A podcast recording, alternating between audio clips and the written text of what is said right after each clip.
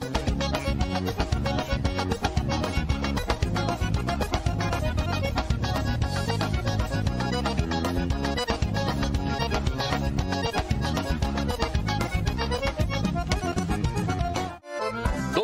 Ao churrasco, eles abrilhantam cada momento com uma peça especial, feita em madeira nobre, com detalhes em resina, acabamento em óleo mineral e cera de abelha. Finalizada com polimento, a Pense Madeira traz seus produtos personalizados. Contato pelo Instagram e Facebook, arroba Pense Madeira, ou pelo fone 49999077433. Pense nisso, Pense Madeira. Inove Auto Center, especializada em amortecedores remanufaturados a partir de R$ 148,75, com garantia de um ano ou 20 mil quilômetros, o que vier primeiro. Vai lá tomar um café com o Dudu, na Avenida Sapucaia 1214, em Sapucaia do Sul. Também tem troca de óleo, geometria, balanceamento e revisões. Fone WhatsApp 51 99217 2977. Inove Auto Center, inovando pra você.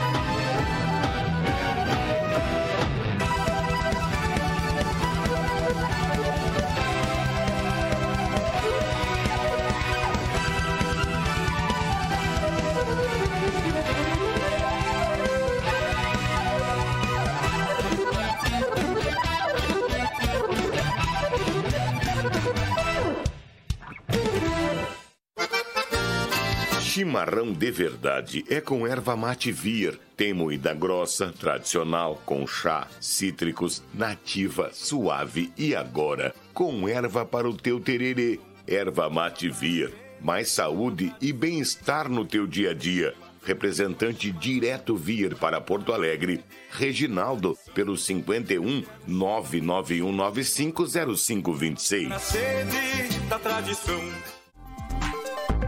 Você está um clique do sucesso do seu negócio na internet. Lead Results possui as melhores soluções de marketing para ajudar a sua empresa a brilhar na internet e conquistar cada objetivo de venda. Então, se você está pronto para impulsionar os seus negócios, acesse o site www.leadresults.com.br e entre em contato. Envie o e ganhe uma consultoria de uma hora gratuitamente. Lead Results, visão e escala para o hoje e o amanhã do seu negócio. A Tietur, agência de viagens, trabalha com as maiores operadoras de turismo do Brasil e da América Latina. Somos parceiros credenciados pelo grupo Decolar, CVC, entre outros. Temos à sua disposição passagens aéreas, pacotes de viagens, cruzeiros marítimos e muito mais. Siga nas redes sociais, arroba agência Tietur, fone WAD 51996094721. Viaje com a Tietur, agência de viagens. Tua banda ainda não tem videoclipe? Então faça contato com a Bó Produtora. Somos especialistas em produção de vídeo e vamos te ajudar a ampliar a tua marca com conteúdo audiovisual. Seja ele um videoclipe, uma websérie, um projeto audiovisual e até mesmo um podcast. Produza com quem já ajudou diversos artistas do Sul a se destacarem no meio online. Acesse www.boprodutora.com e faça um contato conosco. Tchê, prepara para premiação de abril do nosso sorteio. O terceiro prêmio é um kit bueníssimo da erva mate vir, mateira, ervas e muito mais. O segundo prêmio fica por conta da Pense Madeira, ou o kit de churrasco, ou a tábua de gaita, ou a tábua de violão. E o primeiríssimo prêmio por conta dos nossos artistas, uma faca do Grupo Os Mateadores, um CD do Edio Bilhau e os Caranchos e uma bomba do Expedito Abrão e os Campeiros. Não vai chupar bala, tchê. Vem no Pix aqui no canto da tela, pois que é o seguinte, um número 20 pila, dois números 30 pila. Serão três premiados final deste mês. Não vai chupar bala, bagual velho. Vem pro sorteio do Yulche Podcast.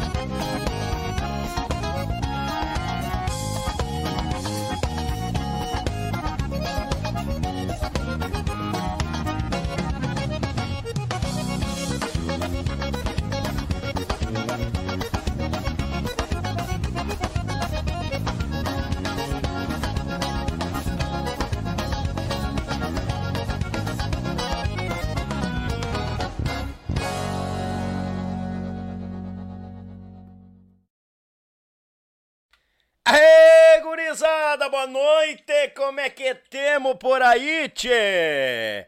Muito bem-vindos e muito obrigado pela tua companhia em mais um Yuchê Podcast aqui no canal Yuchê, o canal da gauchada na internet. Vazar, gurizada velha! O pessoal já tá um tendel por aqui, né? Eu vou te contar, o, o, o jaburu não é, não, não é bucha, é bucha o jaburu velho. Tchê, seguinte, antes de tudo, mandar um abraço ao patrão e a patroa, namorados no sofá nos acompanhando aí. Agradecer de coração a audiência de vocês com aquele mate velho de dono da ervateira. Mate velho da nossa erva Mate Vir, porque melhor não tem, é a querida do nosso Rio Grande. Mandar um abraço também à criançada naquele griteiro na volta, o sogro velho capinga pra esquentar o osso do peito e a sogra velha fazendo uma boia velha cuiuda. Só não vai lá que ela se enrola nos pés e mete uma bicada velha baguala, a jararaca velha. Deus o livre! Eu vou na manhã que a minha já voltou da praia. Tchê Bagual, desde já eu te convido, te inscreva no canal, taca ali o dedo no like, te achega porque aqui tu sabe, né, Tchê, a extensão da tua casa. E desde já nessa extensão da tua casa eu agradeço o carinho, os recados, os áudios que a gente vem recebendo no nosso WhatsApp ali, esse primeiro número que é o WhatsApp do, do Yuchê, né? A gente faz uns disparos ali, registra todo mundo, sempre quando eu posso, eu mando um alô pro pessoal e a gente vai registrando os números na agenda e é muito gratificante porque a gente vai tendo ideia onde que a gente chega, né, Tchê? Os lugares onde o pessoal estão nos acompanhando. Muito obrigado de coração, gurizada. Tamo junto. Deus o livre. Tia, é o seguinte, mandar aquele grande abraço àquela turma que, né, não pode faltar, porque se faltar, nós estamos é ferrado tem que juntar o cheque, não, não juntamos para pagar o cheque do leite das crianças. Mandar um grande abraço à AZS Captações, meu irmão Zico, lá em Curitiba, sonorizando as cordonas do Rio Grande, do Brasil e do mundo. Pensou em captação, pensou em AZS Captações. Meu irmão Fernando, lá da Pense Madeira, em Chapecó, com um trabalho e uma obra de arte assim, ó, incrível, incrível mesmo. Quando tu receber a tua aí, tu não sabe, né? Se tu vais colocar para cortar a carne ou tu vai pendurar na parede, que é uma obra de arte, é uma pintura. Grande Fernando, lá em Chapecó, pessoal da Pense Madeira. E Nove Auto Center, meu irmão Dudu Mazá, lá na Avenida Sapucaia, 1214, pra te alinhar teu pingo, deixar bueno numa cancha reta em quantia, deixar a suspensão assim, ó, bagual. Lá na Auto Center, meu amigo Dudu. A querida do Rio Grande, erva mate vir, que não pode faltar no chimarrão dos gaúchos. Meu irmão Reginaldo, representante aqui da Grande Porto Alegre. Tamo junto, bagual. A Lead Results, agência de marketing que vai fazer a tua empresa vender muito mais no site, nas plataformas são Bagual, meu irmão Maicão fazendo linda em quantia com a sua baita empresa aí, parceriando com a gente também e a cultura e a história dos nossos artistas gaúchos. O Maicão que logo vai estar tá aqui também, cantor, né? Galo velho dos Pampa. Bom, Maicão, te prepara aí. Te prepara que tu vai vir, Bagual. Ah, o pessoal da Tietur Agência de Viagens. Tchê, tu quer viajar com o pessoal de respeito? Um pessoal bagual em quantia, a Tietur Agência de de Viagens, meu amigo Márcio. Mandar aquele grande abraço, uma empresa velha 100% gaúcha e de competência em quantia. O melhor preço do Rio Grande é na Tietur Agência de Turismo. Ah, agência de viagens, agência de turismo, viagem, passeio, vai, vai, ele tem passagem até só de ida para Marte, para sogra, só sogra. E a meus, a, meu, a, meu, meus, meu amigo Lucas, lá da Bo Produtora de Vídeo. Tchê, tu quer fazer o teu clipe, tu quer fazer o teu podcast, tu quer fazer aí, ter, ter especialistas em produção de vídeo, fala com a Bo produtora de vídeo, meu amigo Lucas Bueno em Quantia. E já digo para vocês, ó, esses apoiadores sigam nas redes sociais, nos seus Instagrams, seus Facebooks, nos seus sites, estão os links aqui embaixo nas descri descrições se achega, porque essa turma aí, ó, é baguala em quantia e tamo junto, sempre peleando e eles estão apoiando a nossa música e a nossa cultura gaúcha, tá bom? E o apoio cultural fica por nada mais nada menos do que o meu irmão e amigo Litrão lá do meu Pago Sul. Arrasava, Bagual Véi, tamo junto. A Gravataí FM, o meu amigo Celso Dornelles e a Belton Designer. A Belton Designer, meu amigo Elton, lá de Santa Catarina, que assim, ó, tu quer fazer jus a uma logotipia de respeito, de fundamento, é com a Belton Designer, meu amigo Elton. Grande abraço. Sigam também nossos apoiadores culturais que estão com nós e estamos facado, facão no toque e o cabo balanceando. Deus o livre. Tchê, tem recado? Tem recado? Tem, tem. Daniel, tem sorteio? Tem, gurizada. E é o seguinte, ó, simples em quantia. Um número 20 pila, um número 20 pila, dois número 30 pila. Entra nesta lista aqui e o que que tu tá concorrendo? O que que tu tá concorrendo? O terceiro prêmio tem um kit da erva mate vir, tem erva de mate, erva de tererê, copo pro tererê, tem filtro pro teu chimarrão e tem a garrafa térmica da Vir, igual essa minha aqui, ó, igual essa aqui, ó. Bueno em quantia, ó. Toma chimarrão adoidado, Deus o livre. Quando daí for esquentar água, aproveita, tira água do joelho, volta de novo. Tá na medida. Erva de fundamento. E o segundo prêmio fica por conta da Pense Madeira. É um kit de tábuas da Pense Madeira personalizada do Yuchê. Aí tu vai escolher entre o kit, entre a tábua em formato de violão ou a tábua em formato de, de, de gaita. Lindos trabalhos da Pense Madeira, meu irmão Fernando. E o primeiríssimo prêmio é deles, eles que não podem faltar por aqui, né? Os músicos, os nossos artistas.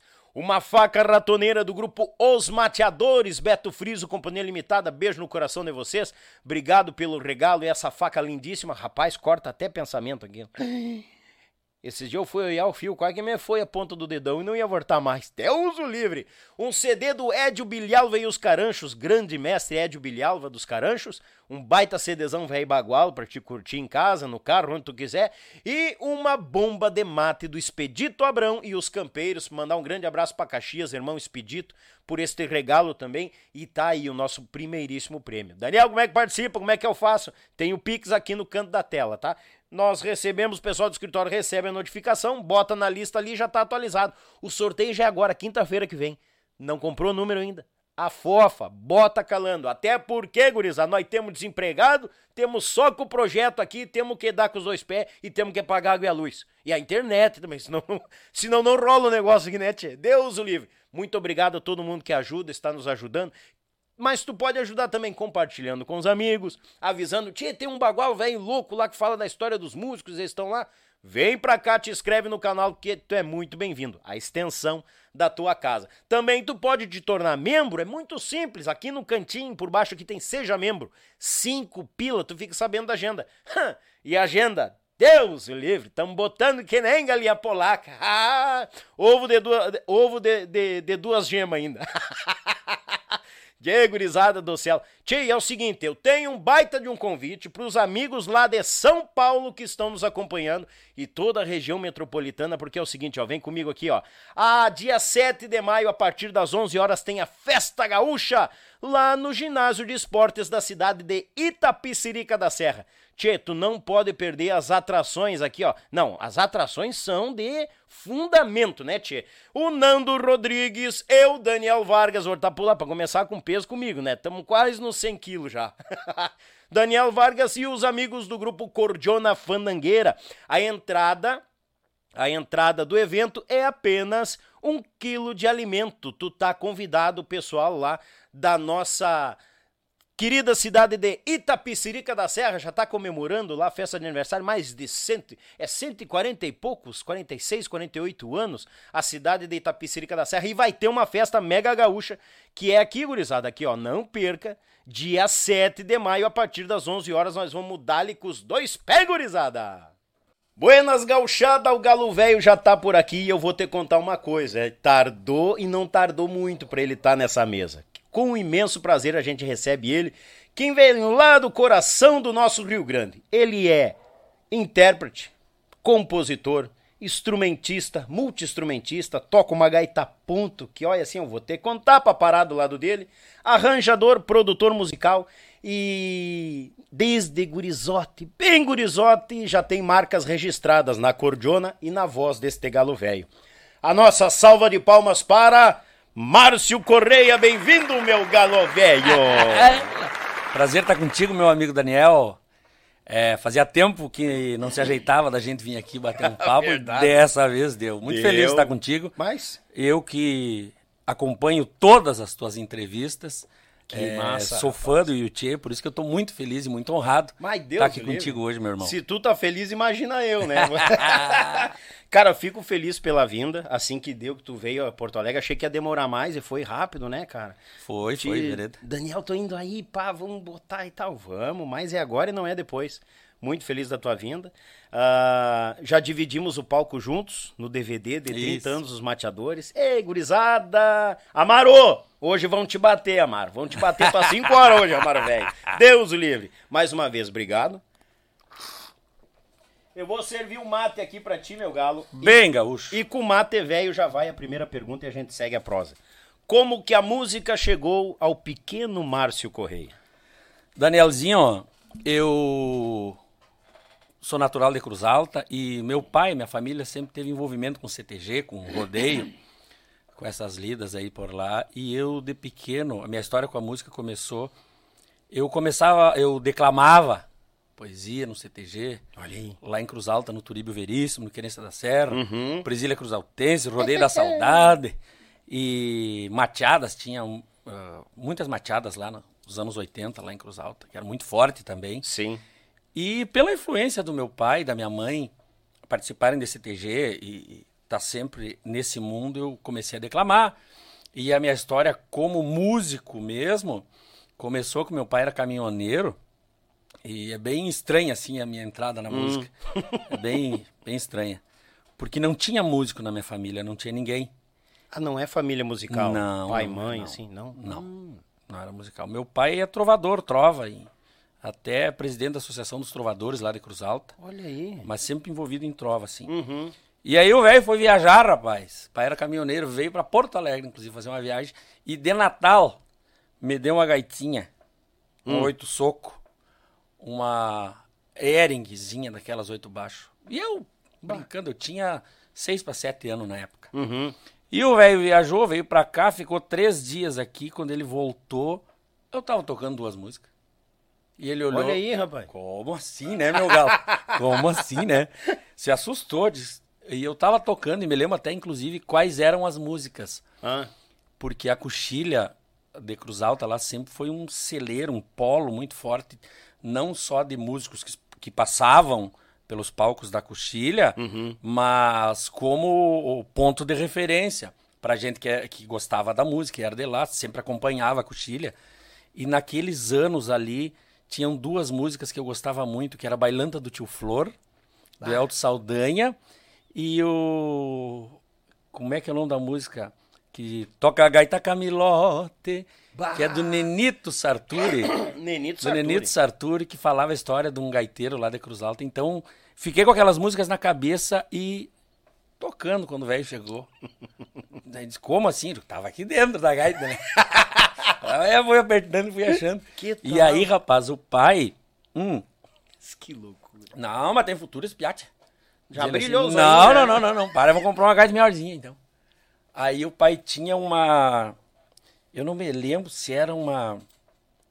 Uma Dutch ou uma XL, uma moto. Ele vendeu a moto e comprou a gaita pra mim. Aí comprou uma melhorzinha, comprou uma Universal. Ó. Já era uma gaita mais gauchona. Aham. E bo- me botou numa aula lá. Me botou numa aula Gaita com... ponto? Gaita ponto. Ponto. Gaita ponto, oito baixo também. Uhum. E me botou numa aula com o Cotonete, que é um gaiteiro lendário lá em Cruz Alta. Já falaram do Cotonete aqui. É, já falaram. figura queridíssima, assim. Foi quem eu tive minhas primeiras aulas, assim. Aham. E fora isso, o pai gostava muito de baile. Me levava em tudo que é baile pra mim ver os gaiteiros de perto. E a gente chegava às 5 horas da manhã, eu pegava gaita e até umas horas tocando. Nossa enchendo o saco. senhora. E foi assim que eu aprendi. Foi indo, indo, indo. Depois comecei a tirar a música sozinho.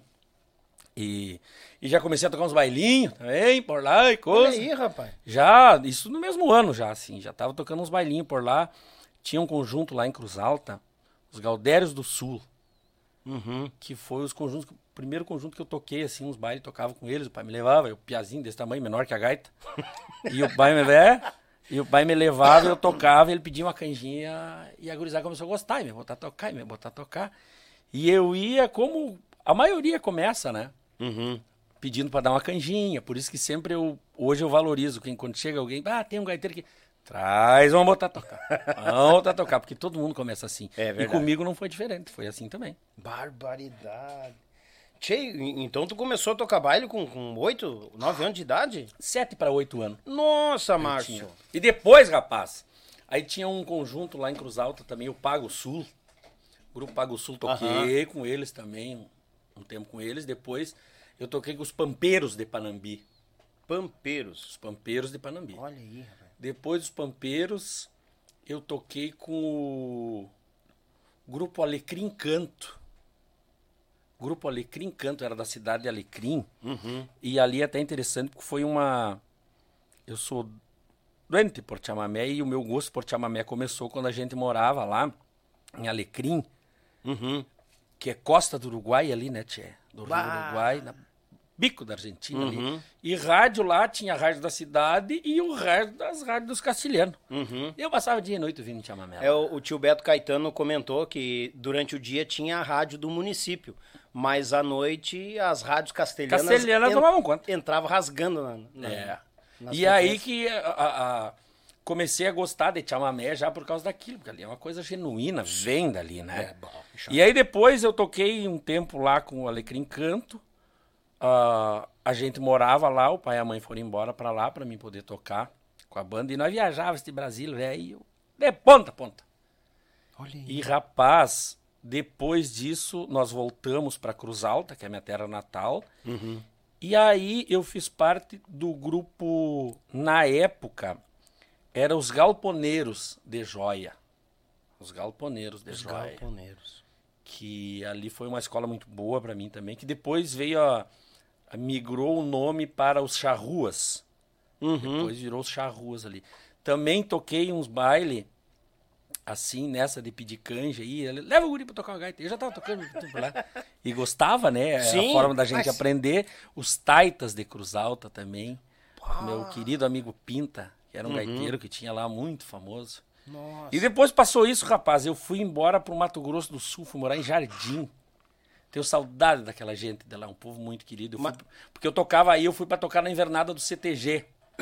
CTG Porteira da Amizade. E lá. como é que surgiu o convite daí Surgiu lá? porque eu tocava lá pra cima, a gente já tocava os conjuntos, viajavam muito pra lá naquela época, tanto com os Pampeiros, eu fui com o Alecrim Canto, com os grupos subiam muito lá pra cima pra tocar e a Sim. gente tocou em Jardim, Maracaju, na volta por lá, São Miguel do Oeste, Campo Grande, tocava por tudo lá.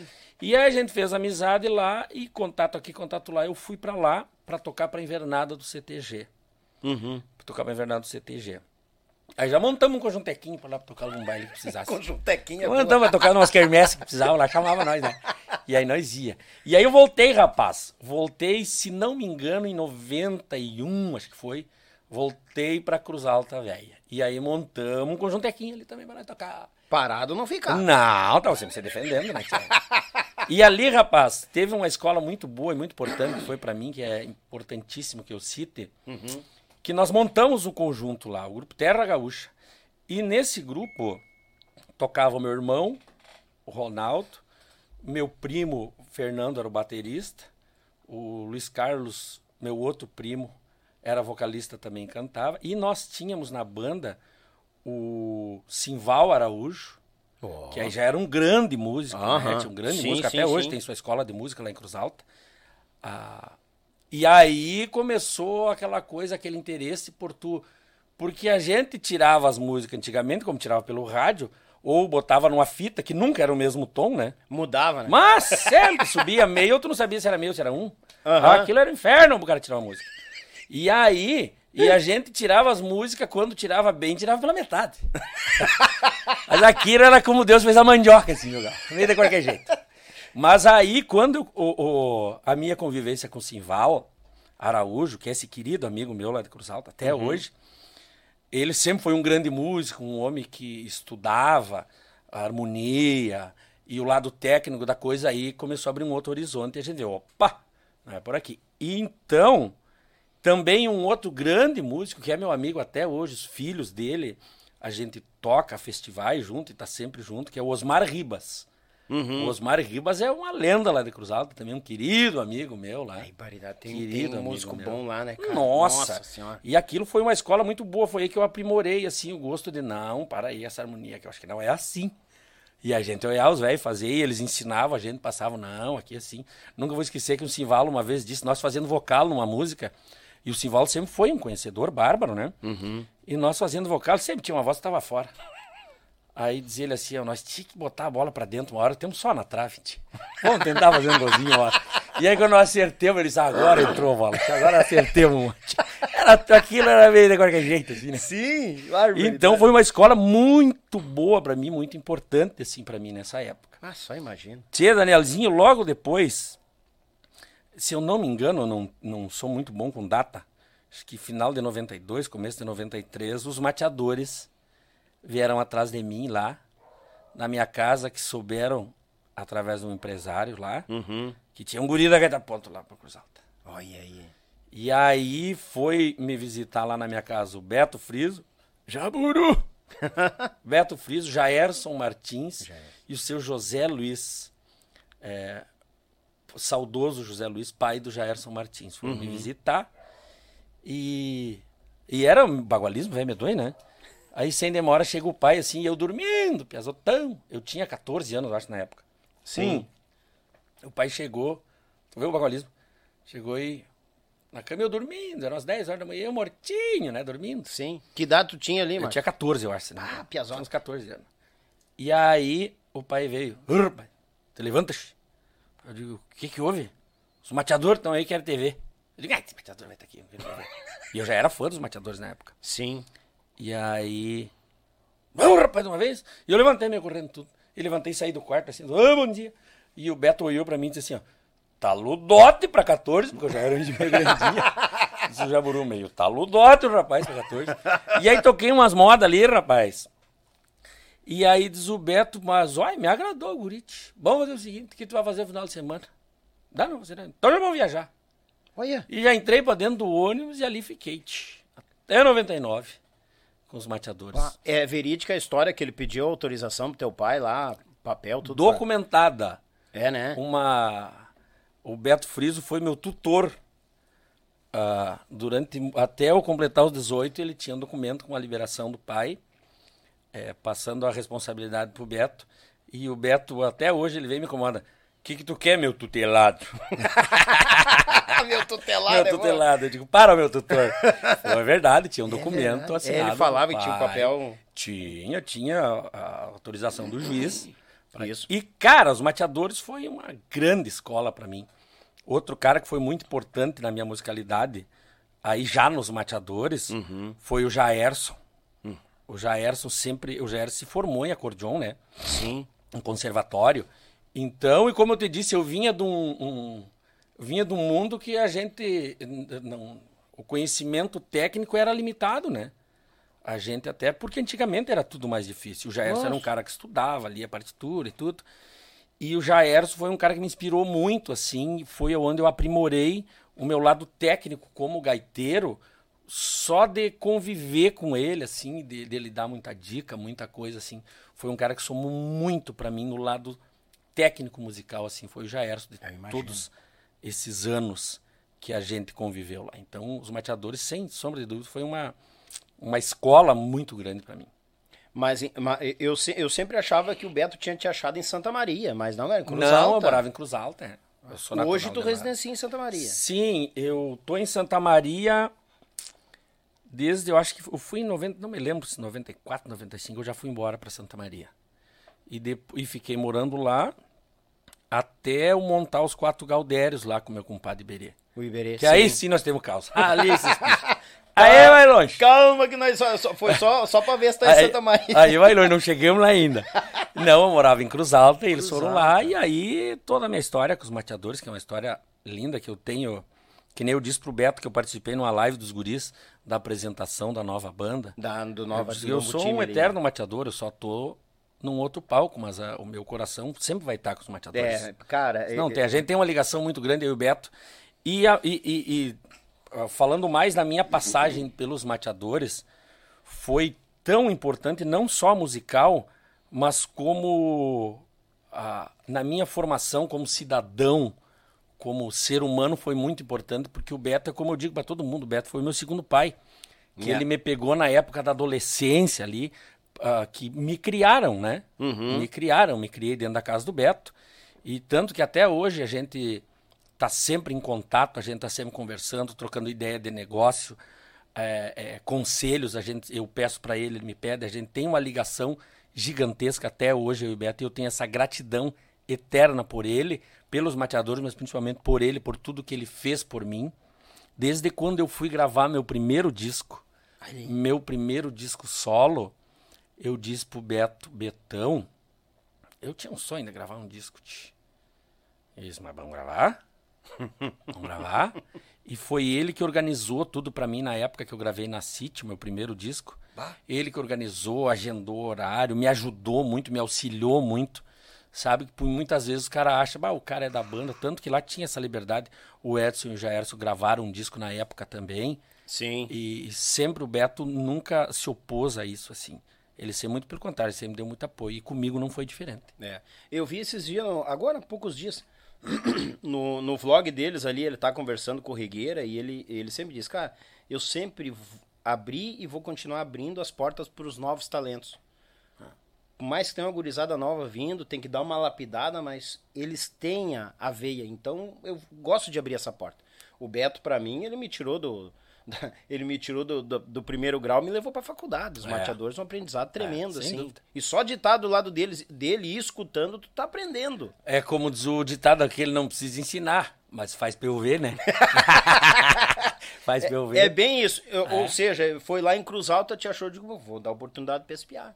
Foi. Ele me achou aqui pras bandas de cá, vou dar oportunidade pra espiar. A gurizada nova que entrou e vestiu a camisa Mesma coisa. Eu acho que por isso que, cara, não tem quem não passou por aqui ou passou pelos mateadores que tenha isso aqui pra falar do Betão, né? Exatamente. É, e todos que passam aqui que conhecem a estrada dele dizem, bah, o Betão é um querido. É baita pessoa." unânime que se alguém falar o contrário, será com certeza questionável a colocação. É, cá, cá entre nós, com certeza essa pessoa cagou fora do pinico Cê- com ele. É, né? alguma coisa tem, porque o Beto é um cara extremamente honesto, um cara que todo mundo conhece ele Justamente. pelo trabalho correto que ele sempre fez. É.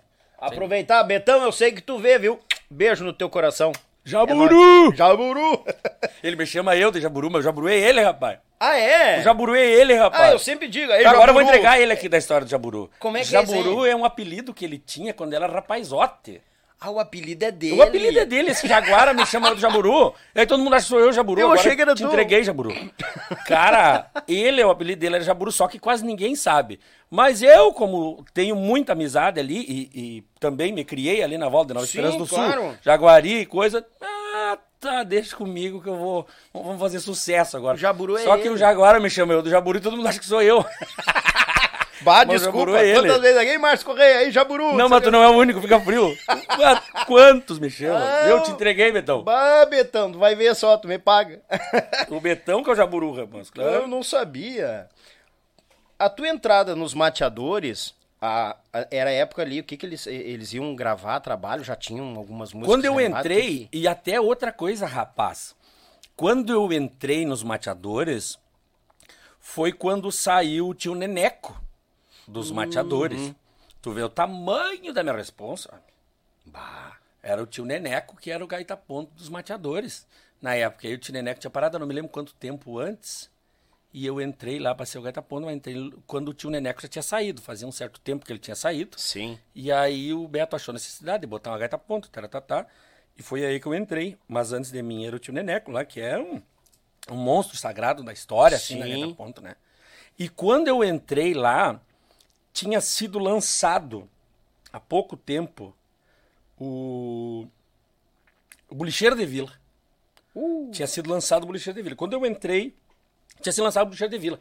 E aí, em seguida, no mesmo ano, que eu não me lembro bem qual é, nós lançamos, aí eu já fiz parte do disco, do Baile das Negatoro. Barbaridade. Daí, Imagina. aquilo, pá, foi um, um- um- Toca até hoje as músicas, né? Sim. Bolicheiro de Vila já deu um up. Bolicheiro de Vila já é, na verdade, de antes, né? Daquele outro disco que eu nunca me lembro o nome, no Capa Verde dos Mateadores, já tinha sucesso, já começou a fazer sucesso naquela época. Depois o Bolicheiro de É. Vila. O Capa Verde não é o primeiro? Não, o Capa Verde, se não me engano, é o segundo. É, mas o primeiro já veio uma marca ali que rodou bas- bastante, que é o Coisas de Tchê. Coisas de Tia eu acho que era do primeiro. Do primeiro, tanto que a gente gravou no DVD. Isso. Coisas de Tchê já veio É, uma alavancada. E, e quando eu tava nos mateadores, um pouco antes de eu sair, foi feita uma coletânea dos mateadores, se eu não me engano, e a gente regravou Coisas de Tchê. Aí. Já regravou, fez uma leitura nova Uhum. e nós regravamos ela já, o Coisa de Tchê, porque já fazia sucesso. Pra ver, no primeiro época. LP já tinha Isso. botado uma Uhum. na, na faixa pra rodar. Ah, daí tu entrou no, no, no baile das Negratoro, cara. É, o primeiro que eu lancei foi o Baile das Negatoro lá. E ali não veio só o baile das Negratoro, né? Teve Ah, mais umas, umas veio uma, quantas que veio ali, uma né? baseada de música bolha. E o time naquela época ali que tu entrou? Quando eu entrei na banda, era o Edson, vocalista, O Vargas? o Beto Friso, o Mola, guitarrista, o Beto Cavalo, o baixista, o Jaerson, o gaiteiro, e o Soró, baterista. Eu me lembro que o Soró entrou três, três ou quatro meses, talvez até menos, antes de mim. Porque o Edson era o baterista e eles acharam necessidade de botar mais um vocalista, de ter vindo pra frente.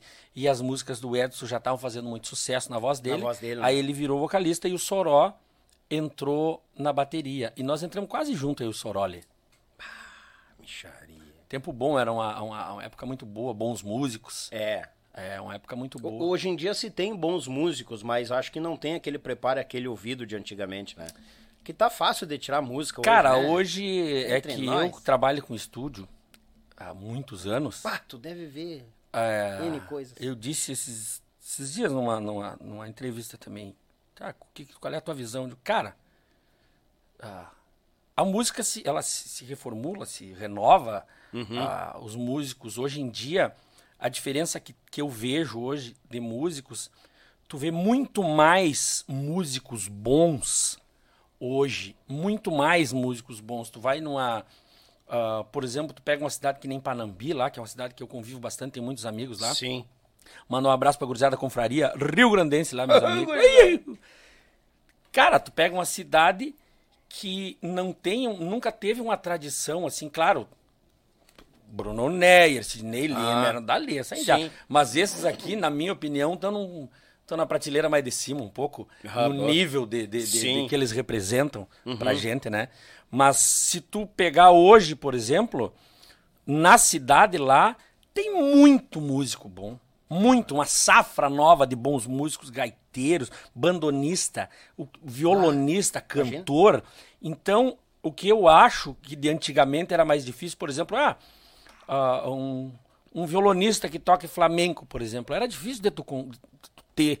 Assim, hoje, nossa, uma safra nova de uma gurizada de 20, 30 anos, tá voando, voando, voando. Uhum. Mais preparada. Voando, é porque até porque tem uma tecnologia maior hoje, ah, um aparato maior Sim. te auxiliando. Naquele tempo é que nem eu te disse, pra gente tirar uma música, ah, tu ia, encomendava um vinil que vinha dali três, quatro meses, li- ou ligava pra rádio e pedia, toca tal música. E tu gravava na fitinha e já saía tudo errado, e já via propaganda, e já via um filme doido, já não entendia, e tirava as músicas tudo errado. Hoje tu tem acesso às coisas.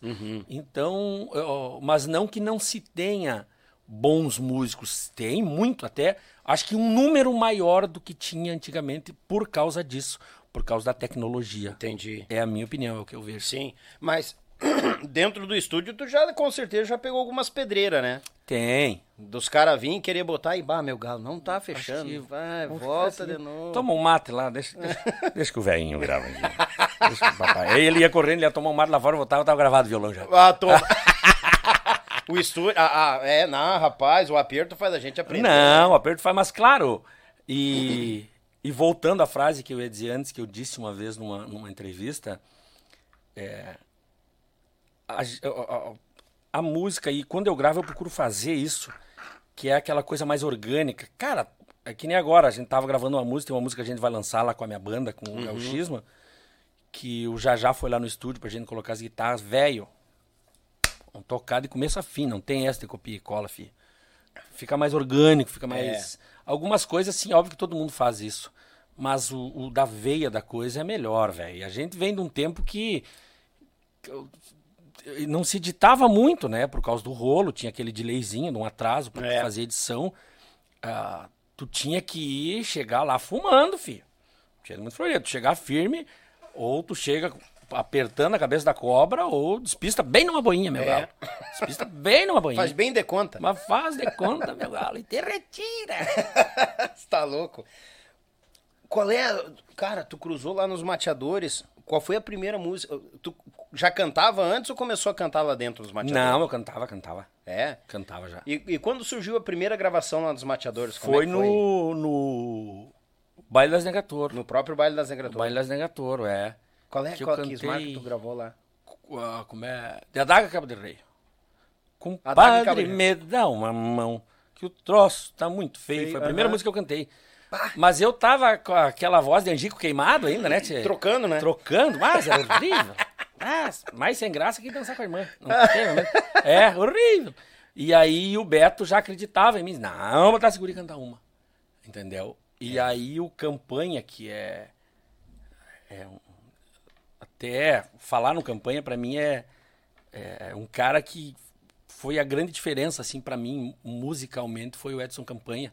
Sem sombra de dúvidas. E eu tive o prazer de dizer uma coisa pra ele, em vida ainda, quando eu soube através do Beto que ele estava com problema de saúde, que eu tinha perdido o telefone dele e o Beto Friso me passou o telefone, eu entrei em contato e a gente começou a conversar seguidamente, eu e ele. E um dia eu tava lá no estúdio gravando uns, uns violões lá numa produção que eu tava fazendo. Saí pra fora tomar um mate, tomar um mate mais gelado. Saí pra fora tomar um mate bem gelado, né? tomar um mate bem gelado, saí e mandei uma mensagem pra ele, eu disse, Campa, cara, eu tenho que agradecer muito a ti, velho que eu sustento a minha família hoje. Uma das grandes fatias desse bolo foi tu que me ensinou. Eu sou um seguidor do teu sistema, da tua escola, e ele me ensinava muito. Ele me ensinava muito, sim. É, é, e eu sempre fui muito enfiado, querendo aprender, querendo estudar, querendo. Sempre ávido de, de querer conhecer as coisas, de saber o porquê disso, o porquê daquilo. E ele viu isso desde o começo, desde esse primeiro disco. Então ele sempre me explicava tudo que ele fazia. Disse, ó, aqui é isso, por isso, por isso, por isso, meu galo. Então, e eu ia bebendo na fonte, agarrado com ele, fiz várias produções junto com ele. E ele sempre ensinou muito, assim, ele me ensinou muito, muita coisa. O sistema que eu uso, tanto que aconteceu agora há poucos dias atrás, o Zezinho do Grupo Floreio, meu querido amigo Zé, o Zé gravou uma música comigo lá no estúdio, até vai gravar outras lá, no disco dele lá comigo.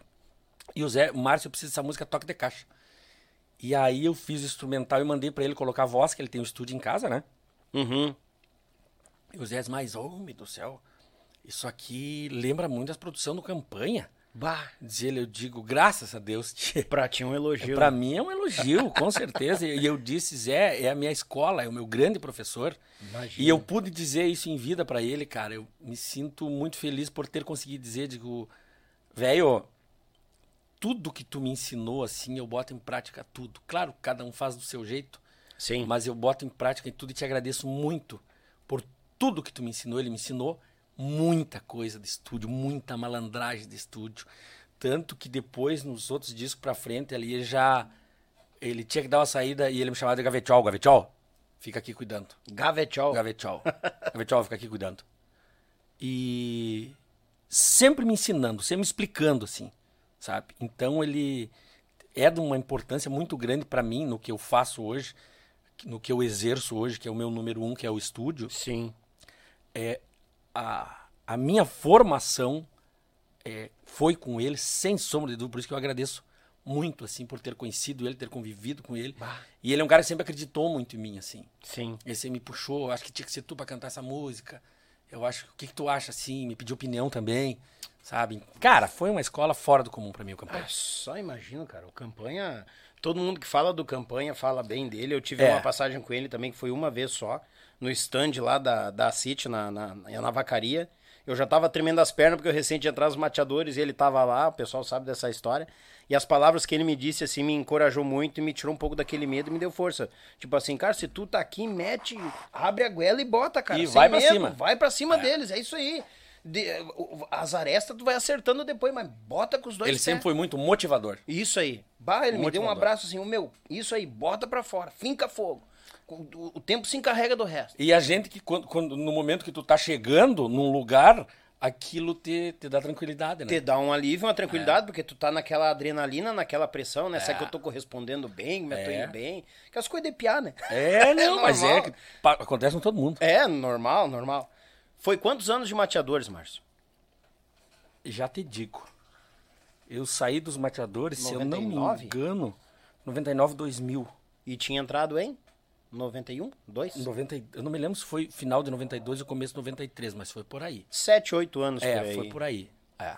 E de que que deu na cabeça de sair dos mateadores? Cara, eu eu queria experimentar outras coisas, assim. A minha ideia era essa. Tanto que no dia que eu resolvi de sair da banda, ah, que eu chamei o Beto, nós estávamos tocando lá em Itaqui.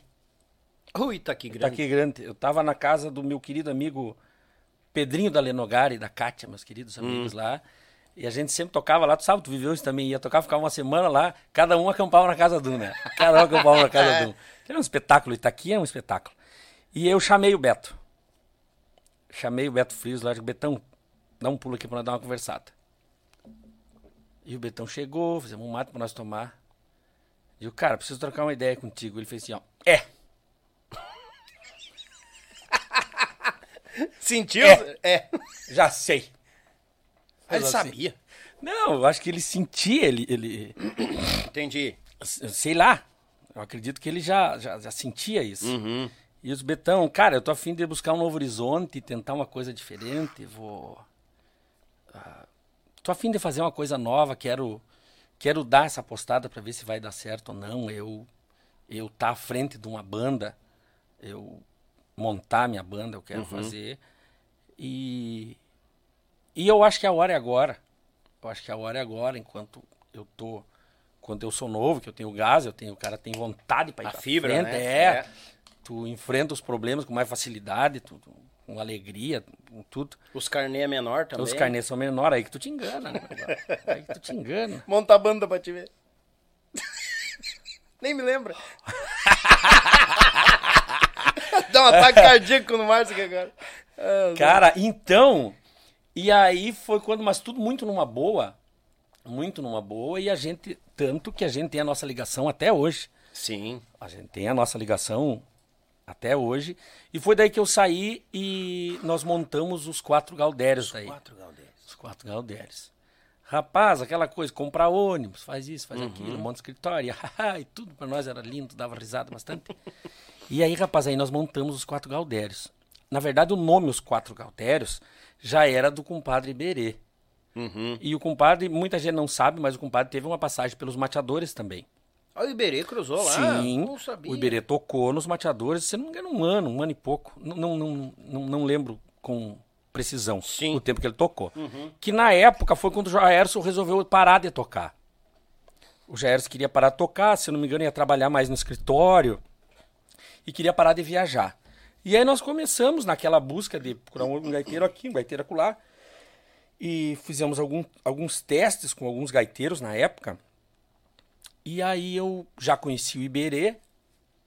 Ah, na época não era meu compadre ainda, eu já conhecia ele. E sabia do potencial dele. E eu disse, Betão, eu tenho um cara aí. nós dar uma olhada. Acho que se encaixa com o que a gente quer. Ai, eu não sabia que ele tinha cruzado. lá, Sim. cara. E aí nós estávamos tocando um baile, eu acho que lá em. Era lá no. ah, 3 de maio, Horizontina, lá para aqueles lados lá, não me lembro onde é que era exatamente. E o Iberê fazia faculdade na época de Direito lá na Unijuí. Unijuí. E aí eu liguei pra ele, bebê. O apelido dele é bebê, a galera dos antigos chama de bebê. Bebê. Ah, era uma domingueira. Venha domingo aqui, rapaz. Que não, os mateadores estão precisando de, de gaiteiro aqui, eu ajeitar pra, vir aqui tocar o gaito, pô, os homens da moiada, rapaz. Ele, mas será, Correia? Não, vem, rapaz. Mas eu ilhado com faculdade, com tudo. Não, vem pra cá. Deu um jeito de fazer ele lá. E aí, de tarde, nós tocando, acho que o Jairson tava ainda na época, tava assim. Tava. E o Iberê chegou lá e. O que que eu vou fazer? Pega a gaita e toca um pouco aí. E ele pegou a gaita de tarde, tocou e todo mundo já gostou, né? Sim. Todo mundo já gostou dele. Aí o Beto, tchê, me agrada o cara, tchê. Me agrada. Me agrada sim. Cabeludo. Cabeludo, quero, compadre. Né? Me agrada esse cabeludo aí. E eu digo, e aí eu que tive que convencer ele, botar na cabeça, ele falou, ah, mano, tem que ir, mas eu, faculdade com todo aqui, tô quase louco aqui. Não, não, não. Ah, ele tava dando pra trás, mesmo indo, ele. É, não, ele não. Ele, ele- agarrado quando, lá. Quando os guris gostaram, eu vou conversar com ele, eu digo, não. Mas enfim, convenci ele e ele foi. Aí tocou um tempo lá, tanto que o disco. ah, aquele que era um tranco de maneira. Como é que é o nome daquele disco mesmo, chefe? Ah, barbaridade, agora tu me aperta. Um tranco de vaneira. Se eu não me lembro, tu vai te lembrar É, o nome do disco. é. Era o disco que era o- esse do que era um tranco de vaneira. Que tinha. Num tranco de vaneira é o nome do disco. Eu não- e- E aí nós Foi gravamos. depois do- das Negatoro, né? Não, bem depois, o Negatoro foi lá atrás. Esse foi, depois, esse foi depois, depois da Lida, eu acho, Flor de Rodeio, algum. Depois de um desses. É, não, tem uma, uma baseada de disco ali. Não, eu sou dos 2000 e pouco pra cá. É, não, isso era antes lá. e aí, rapaz, esse disco do, do Num Tranco de Vaneira, quem gravou as gaitas daquele disco fui eu e o Berê. Olha aí. As gaitas daquele disco é eu e o Berê, na Olha verdade. só. Nós, eu e o compadre que gravamos. E a gente tava implantando naquela época o dueto de gaita, até que tem umas músicas ali com dueto. Uhum. E daí, nesse meio tempo, o Iberê saiu da banda. Só que o disco tava nas finalizações já. Já tava, eu acho que, se eu não me engano, pra ir ah, mixar e masteriza- masterizar já. E aí o Iberê saiu e o Gerson voltou. Então daí o Jaero saiu na capa do disco. Porque o Gerson tinha voltado. Entendeu? Aí o Só ficou as voltou. gaitas do Iberê. É, ficou as gaitas do Iberê naquele disco. E o, e o Jairo já saiu na foto porque o Jairo tinha voltado. Sim. E aí nós lançamos aquele disco, eu fiquei acho que mais um ano na banda e foi daí que eu saí. Aí idealizou os quatro Galdés junto com o Iberê. Junto com o Iberê. Porque os Quatro Galdérios era uma banda que o Iberê tinha lá. Que era Quatro Galdérios porque eles eram entre quatro mesmo. Inclusive tocava meu primo na banda também. O gurizado lá de Juí. Uhum. E... Mas ele tinha banda, assim, que o foco deles eram outros, assim. né? Eles tinham a banda que tocavam mais lá de vez em quando, mas só na volta ali de Juí. Sim. Na região ali. E, e já tinha o time formado quando foi pra voltar? Já, você já sabia quem eram os Quando, outros dois? Cara, mais ou menos. mais ou menos. Porque quando eu voltei, quando nós decidimos de montar, eu e o compadre Berê, os quatro galdérios, de ativar os quatro galdérios, Sim. eu voltei pra lá. E nesse meio tempo, o Mola já não tava mais nos mateadores. Tava o Alex Casanova, que gravou esse disco, inclusive. Uhum. Esse do Tranco de Vaneira. Tranco de Vaneira. E aí, eu levei o Mola pra tocar. O Mola foi nos Quatro Galdérios. Tanto que o primeiro disco dos Quatro Galdérios, ah, o primeiro disco na capa é eu, o Adriano Botega, Botei. que era o baixista, o Boteguinha, que tocamos. O Botega nós já tinha tocado junto, Volta a Fita. Lá no tempo dos galponeiros lá, da joia. Eu já tinha tocado com ele lá naquela época, a gente já se conhecia daquele tempo. Então daí a banda era eu, o compadre Berê, o Mola de guitarra, o Botega de contrabaixo e o Maurício, meu primo baterista. É. Maurício, meu primo. É aquele CD que tem meio rosto? É meia fuça só. Meia face, né? É, Eu- esse aí. eu lembro. É. E o Fábio Oliveira. O Fábio Oliveira já tava também. Naquela que era o percussionista, né? Que tocou anos conosco lá. Muito bom cantor, muito bom músico também. E uma pessoa formidável também. E aí depois, aquelas reformulações. Passa músico aqui, passa músico acolá. A gente lançou esse disco pela USA Discos, que na época eu tinha da, da minha carreira solo, eu tinha os contratos com a USA, que eu lancei, eu acho que três ou quatro discos lá, não, não tenho certeza, com a USA. Então, como já era da USA, a gente lançou aquele, o nosso primeiro álbum lá pela USA, que era aquele ali, que era que tinha Nega Mosquita, foi a primeira gravação da Nega Mosquita. E nós fizemos uma lambança, gravamos tudo que é música. Gravei música do Tim Maia, gravei música do, do Gypsy King, fiz tudo que é mais fruta. Nem tava. A muvuca da neguinha tava ali? Não, o Vulca da Neguinha Não? depois. Depois, né? Depois, é. Mas no outro. já veio inovando, né? Com essa É, misturança aí. inovando não, tomando lepau dos patrão do CTG. Ah, é, normal. Eles bravos que eram tigre comigo. E eu nem tava, meu galo. Daqui a pouco tu, tu já tava com a canha na Já- guampa lá, tocava e estava faceiro. Não, mas é que isso aí é, um, é uma eterna discussão que, que tem Ah, do, do isso pode, isso não pode, isso pode, isso É. não pode. E quando a gente é novo, a gente não dá muita bola pra essas coisas. A gente quer ver o circo pegar fogo. Nem tá. Botar fogo no parquinho. Ah, é? Vocês querem? Então tá, então vamos gravar essas músicas. Então toma. E nem tava. E tocava, alguns CTGs a gente tocava. Mas aí a gente já começou a tocar mais em clube, bailão. Começou a tocar mais em bailão. É, já era os, os anos 2000. Cara, ali. isso era 2002, eu acho. Ah, os clubes estavam abrindo as portas. Pro... Tava, e sempre teve. É. E eu sempre fui um, um- um- Sempre gostei da música de bailão, da música sertaneja. A minha veia sempre foi essa. Claro. O sertanejão, aquele raiz. Ah, é massa. Uhum. Os Teodoro Sampaio da vida, que depois veio gravar comigo também. O Teodoro gravou comigo. O Ataíde Alexandre também gravou comigo, participou no CD lá. Essa galera, eu sempre gostei muito desse estilo de música. O Tião Carreiro e Pardinho, que eu sou apaixonado até hoje. Ouço dia e noite. Ah, e com certeza, quando tava sempre conhecendo música, uh, Tonico Tinoco, Trio Parada Lógico. Dura, isso aí não, É, não tem, não, não, isso- não escutar, né? É, não tem como tu não escutar. É, Porque era bom mesmo, e é bom Ah, até é bom hoje. até é bom até hoje. Deus livre. e aí, rapaz, nós gravamos esse disco e, a gente tinha um contrato na época de dois discos com a USA. Na época, com o Alex. Alex, É. Uhum. Pô, dois discos. E nós Fora o que gravamos- já tinha saído. É. Uhum. Ou com aquele. Não me lembro se era com aquele, mas enfim, eu acho que era dois discos. Do- Dois ou três, ah, não sei também. Tchê, e daí nós lançamos, era uma proposta muito inovadora pra época. E não deu o resultado que a gente esperava. Hum.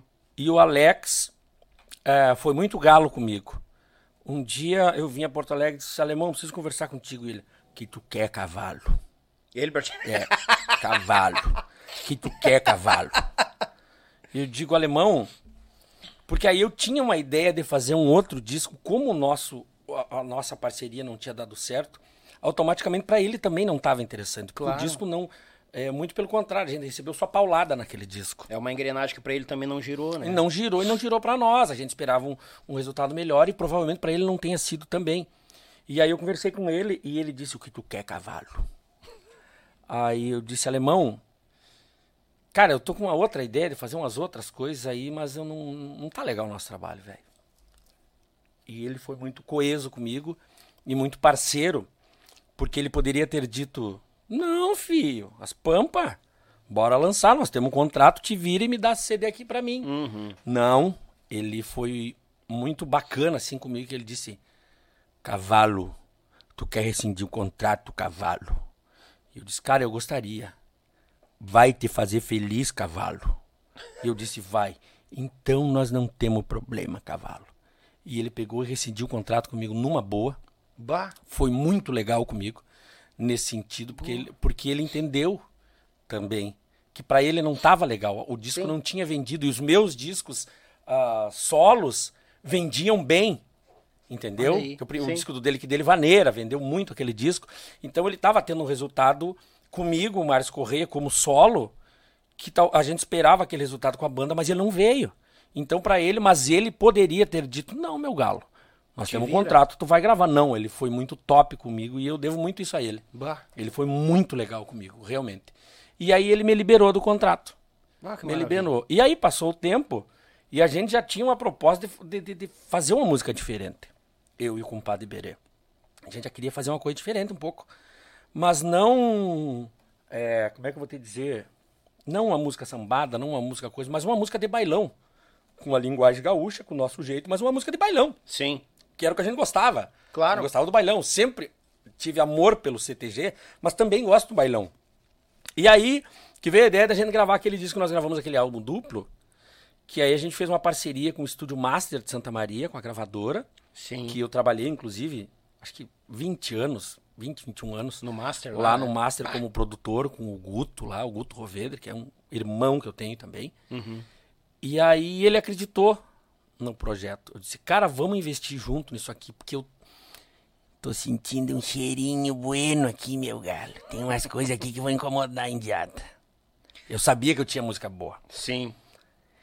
Mas antes, rapaz, antes da gente conversar com o Guto, nós viemos a Porto Alegre para uma reunião com a outra gravadora, Uhum. que eu não vou dizer quem é para não ser indelicado. Não, não, não, não. Não vamos dar nome aos bois. Não, para não ser delicado, que era uma gravadora massa na época, que tinha investia em coisas diferentes. E eu liguei pro Galo, conhecia ele, né? Uhum. E disse, Tchê, tem um troço diferente para te mostrar aqui, cara. Se é diferente, me traz. Uia. Bum, você largamos lá, ihu! Você veio pra Porto Alegre. Com a corda era um funcho. Você largamos, bem, parceiros, vai dar o brinco, ihu! Eu já tava gastando dinheiro que não tinha ganhado ainda. Já tava. Boa. Já tava gastando todo dinheiro que não tinha ganhado. Não me judia do Putriguri. Tava gastando tudo já. E se largamos o Batalha do Porto Alegre. Aham. Reunião com o homem. Aí, baridade. Sentamos no escritório, botei o disco. Ele começou a ouvir. Pum, pulou a música.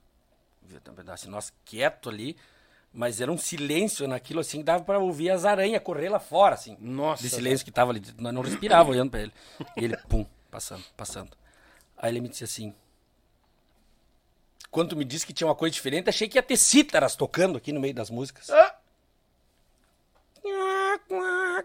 Aí murchemos. Ah, que balde de água Ah, fria. mas nos, nos, nos despistou bem numa boinha, meu galo. Mas bem numa boinha. Eu digo, mas esse agora. Digo, não, tá bom então. Voltemos com a cola que era um fuxo pra casa. Aí que veio a, a- a- o estúdio Master, a gravadora Master. E aí eu e o Berê, numa viagem, tocando baile pra lá e pra cá, e nós na cabine do ônibus, eu com o padre. E eu disse, tia, quem sabe fazer uma coisa diferente? Vamos nós investir nisso aqui, porque, cara, eu tenho certeza que isso aqui vai dar certo, velho. Não é amor. É, eu não tô falando por amor, porque todo mundo, que nem eu vivo dizendo, o cara vem com uma música, tu já viu alguém vir te mostrar uma música e diz, tia, eu tô com uma música aqui, ele é ruim. Mas dá uma ouvida aí. Ninguém vai dizer que a música é ruim. Não. Porque pra ti o teu filho sempre vai ser bonito. Não adianta. Tu vai dizer, ah, aquele, quem é o teu filho? Ah, aquele feinho lá. Nunca, ninguém vai dizer. O cara acha que a música dele sempre é boa. Mas Verdade. eu sabia. Eu sabia pelo conhecimento de negócio, de mercado, e de Sim. rádio, de televisão e coisa nada. A gente sabia o que, que mais ou menos dava certo e o que não dava. E o que, era um pouco diferente do que não era. Sim. E até- eu acreditava naquilo e a gente acreditava. E aí que nós conversamos, eu e o Iberê. Cara, quem sabe vamos fazer diferente. Vamos nós investir nesse troço, vamos botar cara, vamos, vamos lançar com o Guto ali, que é um parceiro. Que Uhum. ele tinha o selo, mas o selo deles era mais é, de rock and roll e de festival. O selo deles era mais pra isso. Mas era um parceiro, um cara que eu tinha acesso, que estava ali junto comigo, que era meu amigo. E nós sentamos, enfim, sentamos, conversamos com ele e ele acreditou na proposta. Ele disse, cara, eu acredito nisso. Vamos fazer. Vamos. E aí a gente gravou aquele álbum duplo, que é o que tem a Muvuca da Neguinha, Trancão Livramento, Outra Gelada, e taratatá. E ali um- o Titio tá louco, uma baseada de música ali. E aí, pum, acertamos com eles, vamos fazer. Um. Mas a gente tocava uma música que era um batidãozão, assim. Sim, de- eu de lembro. bam, bam, bam, era, era diferente. Era diferente, os, os bigodudos não gostavam. Mas aí quando os bigodudos reclamavam, nós puxávamos uma maneira velho, gaúcha pra eles, eles se acalmavam daí. Não tinha de falei. Já saiu dançando. Mas o que que acontece? A nossa proposta era pra bailão. Entendeu? Uhum. Era a música de bailão. Que era o que a gente gostava. Sim. Sempre vai gostar, como eu te falei. E daí, rapaz, o que que aconteceu? O Guto, não, cara, eu acredito. E naquele tempo a gente fazia muita campanha de rádio, viajava pra divulgar, taratatá, taratatá, tinha aprendido como é que, como é que era o mecanismo, como é que as coisas funcionavam. A Já tinha aquele, eh, o, o know-how, a gente já tinha de como, pra que lado ir, pra que lado vamos. Só a experiência que vocês tiveram com o primeiro É. trabalho ali, tá louco. Nossa, é que nem me diz o cara, diz assim pra mim, Tchê, eu... Qual é o segredo do sucesso? Eu digo, mas eu vou saber o segredo do sucesso. Ah, é. Agora, se tu me perguntar como não dá certo, eu tenho um monte de jeito pra te contar, cara. Tem uma lista aqui lista é que não dá certo. Eu... Ih, né? É eu sei verdade, bastante. verdade. Então a gente já vinha da experiência daquele disco Sim. e já tinha experiência de divulgação, de como que as coisas funcionavam. E aí a gente montou uma campanha já de lançamento do disco, e que era para divulgar com rádio, pá, pá, mandava para rádio, a gente ia, fazia muita entrevista, participava de sorteio, era assim, eu acho que tu chegou a pegar esse tempo, que já era assim, ainda era assim, né? Tu chegou a pegar esse tempo. Mas naquele tempo era muito inflamado isso de campanha de rádio, de campanha para tu levar a tua música, para ver se os caras iam curtir para rodar, né, tia? E Tinha aí que gente que aconteceu? levava o trabalho e já levava uma TV de Claro, 40 polegadas pra sortear e botar pra sortear e uma coisa aqui, uma coisa lá que era bacana, que tu tá investindo na música. Sim. Se faz isso até hoje. Faz. De outras formas, por causa de- do, do- do- do disco físico não existe mais, É. mas ainda se faz isso. E rapaz, a nossa grande surpresa aconteceu, e aí nós chumbo e chumbo, nas rádios, mandando música pra tudo que era rádio, divulgando, indo e promovendo, mas a gente não, não, não sabia o que estava dando certo, o que não estava. E o Guto, o Guto, na época, eu disse assim, Guto, nós temos que chegar numa rádio, cara. Rádio Clube de Curitiba. Olha. É, se não me falha a memória, é a rádio mais antiga do, do, do país. Rádio Clube. Ela era, um, ela era um ponto de referência, assim, a Rádio Clube. Para o que nos interessava, que é o mercado da nossa música, que são os estados mais de cá. A gente toca lá para cima também, São Paulo, taratata, mas, cara, tocando numa rádio dessas, nada vai olhar diferente. É que nem entrar na Liberdade uma época aqui na, na Pronto, Porto Alegre, né? tocou na liberdade, era chumbo, né, É, filho? É, porque era coisa boa. Então, rapaz, eu disse, Guto, nós temos que levar esse CD lá em Curitiba. Bah. E o Guto fala assim, ó, mas, mas é longe, né?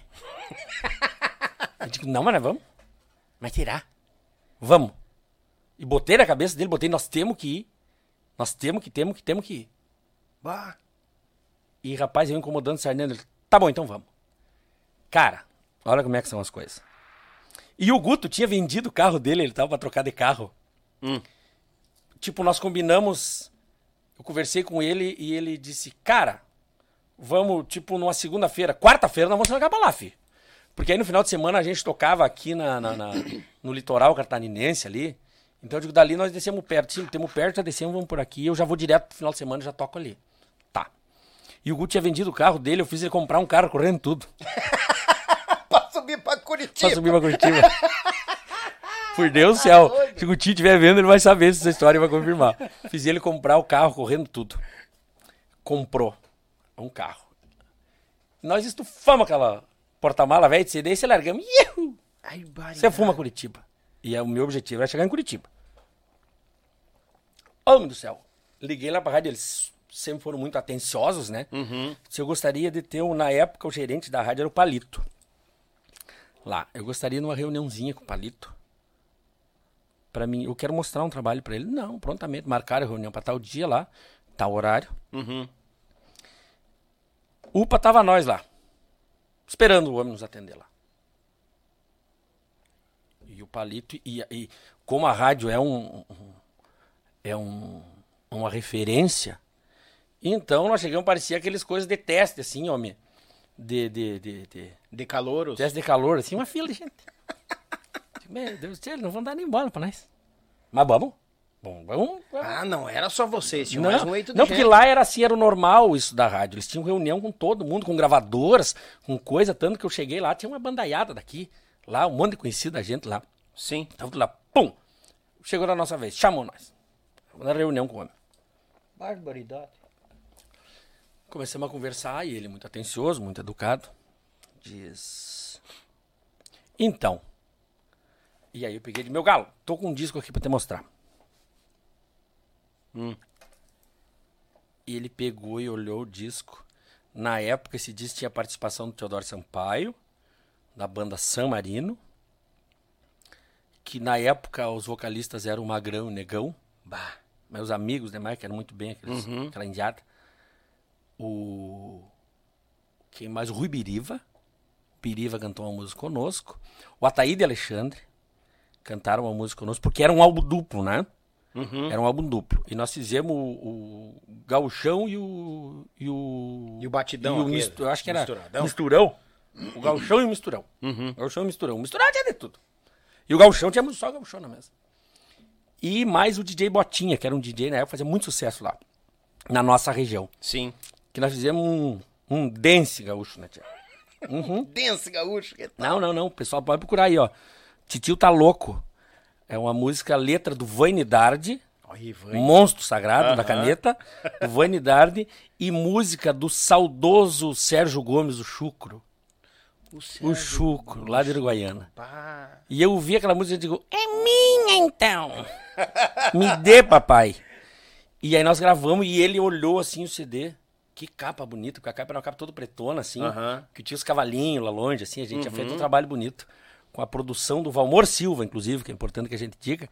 Que era o Valmor, lá de Panambi, que era o nosso produtor ah, visual. E ele olhou, assim. E um silêncio, assim, que dava pra tu ver o barulho dele piscando, assim. Nossa. Silêncio, eu digo, mas que, que esse homem vai achar? Será? Muito bem. Bonito trabalho. Mas ele assim pegou e olhou. Boas participações. Muito bonito o trabalho de vocês. O que que tu quer? Diz ele assim pra mim. Eu disse, eu só quero uma coisa. Que tu me prometa que tu vai ouvir esse disco. Só isso. Não tô te pedindo pra rodar nem nada. Bah. Só quero que tu ouça esse disco. E ele disse, não, te prometo. Final de semana agora eu vou pra casa, quando estiver fazendo um churrasco lá eu vou ouvir. Olha aí, rapaz. E a nossa conversa demorou quatro minutos. Mais rápido em quantia. E saímos pelo mesmo rastro que nós íamos. Passou o tempo. Bah. E a gente aqui não sabia o que estava acontecendo lá pra cima, né? Sim. Ah, A vida segue aqui, Minha vida né? segue, nós tocando baile. E, e sangrando o ônibus, a mesma- é a mesma coisa. vida normal, segue o baile. Normal. É, Sangrando. sangrando o ônibus, Ai, comprando correia que não servia pra te andar e fazer. Ih, A bolsa que aquela. estourava, é, vai embora. um. É normal. Tchê, e aí passou o tempo. ah, o Guto me ligou. Sim, sim, sim, eu, eu tô apavorado aqui. Eu disse, ó, o que que houve, Guto? Me fizeram um pedido aqui, mas eu, eu- eu não sei se não é calote. Eu digo, mas o que, cara? Uma distribuidora lá de Curitiba tinha pedido 5 mil CDs. Barbaridade. Eu disse, como assim? Não é, depende os caras distribuem o estado inteiro, ou lá pra cima também. Mas aí eles, não, viu, os caras são quente. É, um- é uma distribuidora Sim. top, assim, né? Mas eu fiquei meio assim, vou falar contigo primeiro. "Mas Vendo, rapaz? Uma venda, uma venda, uma vez, rapaz? Fecha essa Uma venda, uma festa, igual pra vender isso aí, rapaz. Pelo amor de Deus. E nós precisadinho, né, tia? Vendeu os discos pra Indiada lá. E aí já saiu um pedido grande, tinha uma distribuidora em Jaraguá do Sul também. Muito forte. Fizeram um pedido grandão, assim, também, do disco. Mas nós sem saber de nada. E naquele tempo, meu irmão era o motorista do ônibus. Ronaldão. Era meu irmão, era motorista do ônibus. Nós tínhamos um, um paradisão vermelho. Paramos no posto ali, chegando no, no- Nós ia tocar em Mandirituba. Primeira vez nós ia tocar lá. Em- na, na volta de Curitiba, né? Com os quatro Galdério. E aí paramos num posto pra almoçar.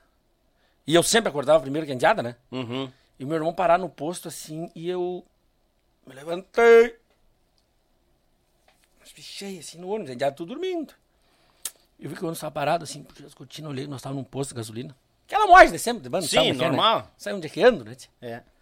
Tchê, Tu desce do ônibus, não sabe que lado fica o posto. não sabe, não sabe se é estrada, pra cá ou se é pra lá. É, não tem, né? é. normal. Tchê, eu me acordei assim, e o meu irmão entrou correndo tudo assim, no ônibus. E blam, fechou a porta. Disse, ô meu do céu, acho que deu uma briga aqui, deu uma coisa aqui no posto. Eu digo, barbaridade, mas como é que. Nós estamos tempo. E olhei assim, uma gentarada, mesmo um, um tumulto, assim, uma coisa. Aquele tumulto, aquele tumulto. E aí, eu dei uma olhada, digo, não, mas que Pelé não é, tão meio calmão aqui, não, aqui na volta. Mas estão tudo aqui na volta do ônibus, a gente, tia. Eu digo, mas eu vou descer, vamos escovar igual, nem tô. Bah. Quando eu desci assim, tem um tumulto de gente, assim, sei lá, quando a gente tinha ali. Uma loucura, e tirando foto, e tirando foto, tirando foto. Ah, mas o que que e é aí, isso? rapaz? Juro por Deus. Que e benção. os piás que eram da banda são testemunhas de tudo isso. E eu voltei correndo tudo de novo. eu digo, acho que é meio com nós essa beleza, meu. Chucrismo do cara, né, tia? Olha aí, Que rapaz. Voltei correndo tudo de novo do ônibus. E aí meu irmão viu, daí o que era? Disse, porra, rapaz, estão querendo tirar foto com você? Vai lá, mas que não quer tirando foto comigo, rapaz? E era, tia. Mas bota Mas nós não sabia de nada, homem. Mas nós não sabia de nada. Daí, ah, o titio tá louco, o titio tá louco, aquela gente falando e tirando foto e, e com CD, cara. Os caras tinham CD lá e já não sabia. Pois aí eles, naquele tempo, faziam muito imposto de gasolina, também a distribuidora botava os, os, Standzinho, os stand né? com CDs Do lado coisa. do caixa ali, né? É. E os caras com CD pra autografar e foto pra tirar e aquela, aquele tumulto todo. Aí meu irmão disse, mas você, pô, você quer tirar foto com você, rapaz? Ah, vocês vão querer estar tirando foto comigo. E era, rapaz. Mas nós sem entender daquilo. Aí eu já estufei o peitinho, né? Mas sabe, velho. Deu uma tirada a cabeça fora. Tô grande. Não, não, tô grandão. Mas daí, rapaz, que veio a grande surpresa. A gente não sabia da viagem que a gente tinha feito pra lá, ah, uns dois meses antes, pra levar o CD pra rádio. rádio. Teve uma música nossa, que naquele tempo tinha a. Acho que era Crowley, um negócio que acompanhava lá, não, não, não sei, posso estar falando uma bobagem. Que acompanhava. E eu recebi um relatório. Não me lembro como é que era o nome. Eu recebi um relatório que a música O Titio Tá Louco tinha rodado em 24 horas na rádio. Eu não tenho certeza se 11 ou 12 vezes a música tinha rodado na rádio. Aí cheguei a me arrepiar. Juro por. Deus e a gurizada lembra muito bem disso quem quem tava junto na época. E aquilo nós como assim, né? E nós fomos tocar, rapaz. Daí lá em Mandirituba. Como é que era o nome do salão que tinha lá em cima, assim, um lugar alto que tu deixava o ó, que tu tinha que vir pelo uma um, meio descampando assim uma uma descidinha num morro gigantesco assim que descia, era lá embaixo o salão, que era em cima d'água o salão. Ah, não me lembro o nome do salão.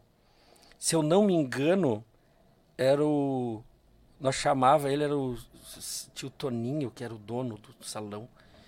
E aí veio assim, nós chegamos e descemos, se eu não me engano, posso estar confundindo, faz muitos anos, mas eu acho que era ah, Toninho, nós chamava ele.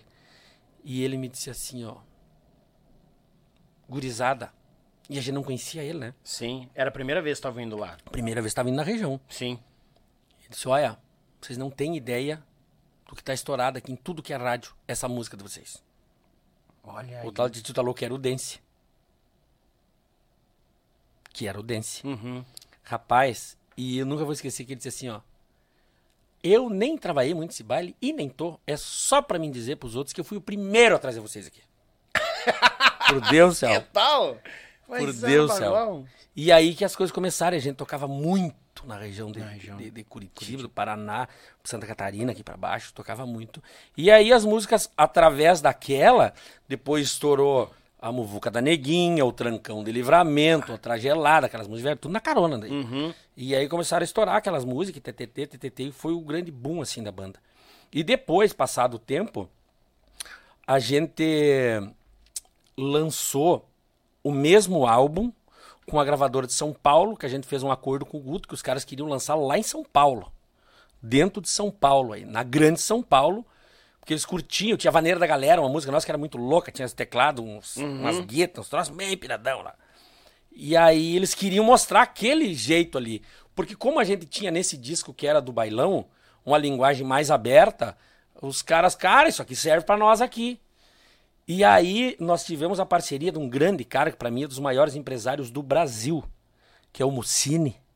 Uh, Luiz Mussini. Um grande cara, um grande cara, um visionário, assim, um cara inteligentíssimo. Mussini foi envolvido com a, com a T-Music ali também, né? Com aquela, naquela época ali. Ele foi um dos ide- idealizadores. É. E vários outros artistas. Ele trabalhou com todos os grandes artistas da música sertaneja. E um visionário, um cara que tinha muito acesso e acreditava muito no nosso projeto. Então, daí, a gente começou a ter um outro formato, assim, que já não era mais essa banda de baile, assim. Fazia muito show daí lá pra cima. Muito show em feira, tá, num monte de coisa. E muita divulgação. Aí a gente fechou na época a gravadora Atração, que lançou esse mesmo disco, que era um cara do Wilson Soto que era ah, parceiro de venda, assim, se eu não me engano, do, do Mussini lá. E aí eles começaram a colocar gente lá programas de televisão. Ah, essa música, Muvuca da Neguinha, ela saiu num, num CD, se eu não me engano, se eu não me engano, da, da Rádio Tupi, eu acho. Saiu também no, no CD de 50 anos de Barretos. No meio das músicas sertanejaiadas, fi. Mesmo dessa musicaiada, tudo diferente das nossas de lá. Não, e mostrava que aquela linha que vocês fizeram, tanto um lado gauchão quanto o outro lado mais aberto, casava com a programação de qualquer rádio. Tocava no sertanejão, nos programas de bailão, tocava tudo, que era isso que a gente queria. Justamente. Era o que a gente queria, né? Sim. Então daí a gente fez muito programa de televisão, muita coisa lá e só que na verdade a, a gente sempre acha que tá pronto. Foi uma, foi uma escola maravilhosa. A gente ah, gravou tantos programas de, de- de televisão e de rádio nas grandes rádios lá, as maiores rádios de São Paulo. A gente ia fazer campanha lá e os caras abriam as portas pra gente, assim, entendeu? E ter tudo isso muito, muita visão do Mussini, muito, muito a mão dele, assim, de dizer faça isso, faça aquilo. A gente sempre ah, é um cara muito visionário, assim. Sim. Até hoje ele é muito visionário, um cara inteligentíssimo. É. Então daí o que, que aconteceu? Cara, nós a gente começou a tocar demais, velho. Nossa senhora. Tinha vezes que o negado chamava pra tocar assim, vamos que tá na hora. Eu levantava, dava uma escovada nos dentes, tomava um trago de Iu! subia no palco e dizia, boa noite, gente querida dessa cidade, porque eu nem sabia onde é que tava. É demais de tanto que tocava, assim. Era uma loucura, oh do céu. E tocava dois, três lugares na mesma noite. E aquilo, a gente perdeu um pouco do controle, sabe? Uhum. Tocava demais, tocava demais e a coisa foi crescendo, assim, de um jeito que muitas vezes a gente pensa estar, mas muitas vezes tu não está preparado para algumas Uhum. coisas, entende? E daí passou mais um tempo, depois eu saí do, dos quatro Galdérios e a gurizada seguiu tocando, o Iberê ficou mais um tempo ainda. Depois saiu e a banda seguiu. E daí eu saí dos, do- dos, dos quatro Galdérios e fui pro Corpo e Alma. Pra banda Corpo e Alma. Tu foi pra banda Corpo e Alma? Toquei quase dois anos com Eu os não guris. sabia. Ah, Claro, gravei um Pá. disco lá, produzi um disco ainda. Até agora há poucos dias atrás o. Vamos fazer o seguinte. Um. Vamos só faturar o cheque do leite e já estamos voltando, gurizada. Quase cruzemos da já. hora, quase cruzemos da Quase hora. cruzemos, Deus o livre, a conversa tá boa. Vai daí. Buenas amigos, sou Paulo Fogaço do Grupo Manutaço, hoje passando por aqui para fazer um comunicado a vocês. Alguns já sabem, mas outros não, então eu vou informar. Eu fui diagnosticado com sopro no coração, nasci com duas válvulas grudadas e não existe tratamento, somente cirurgia, tem que trocar essa válvula. Por isso eu estou aqui hoje anunciando, existe uma vaquinha virtual criada pela minha família para a gente arrecadar fundos aí para conseguir o total do valor dessa cirurgia, porque é bem cara. Eu estou bem, estou continuando a tocar com o Grupo Manotaço, vou seguir tocando até ser marcada a cirurgia. Após a cirurgia, eu vou ficar aí três meses né, de repouso, porque é óbvio, precisa para se recuperar bem. E logo após isso, eu retornarei aos palcos com o Grupo Manotaço. Peço a compreensão de todos, se Deus quiser, ah, em breve a gente vai marcar a cirurgia e vai dar tudo certo. Agradeço a todos, fãs, amigos, contratantes. Um abraço do Paulo Fogaça. Até breve. Que ronque as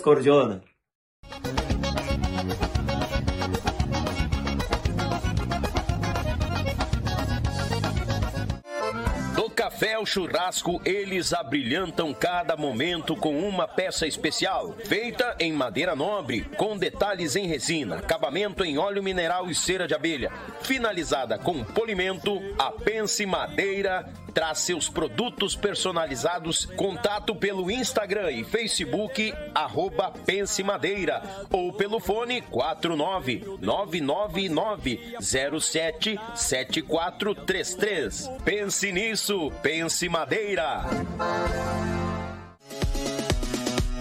E 9 Auto Center, especializada em amortecedores remanufaturados a partir de R$ 148,75, com garantia de um ano ou 20 mil quilômetros, o que vier primeiro. Vai lá tomar um café com o Dudu, na Avenida Sapucaia 1214, em Sapucaia do Sul. Também tem troca de óleo, geometria, balanceamento e revisões. Fone WhatsApp 51 99217 2977 e 9 Auto Center, inovando pra você.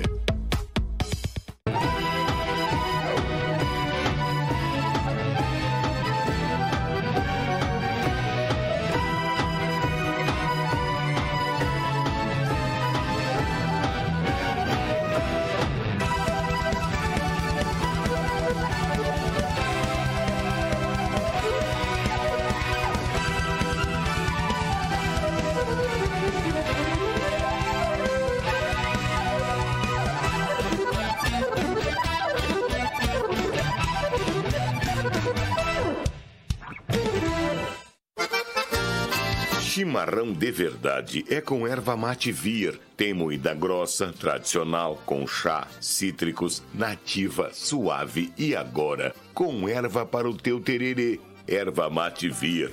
Mais saúde e bem-estar no teu dia a dia. Representante direto vir para Porto Alegre, Reginaldo, pelo 51 991950526. Na sede da tradição.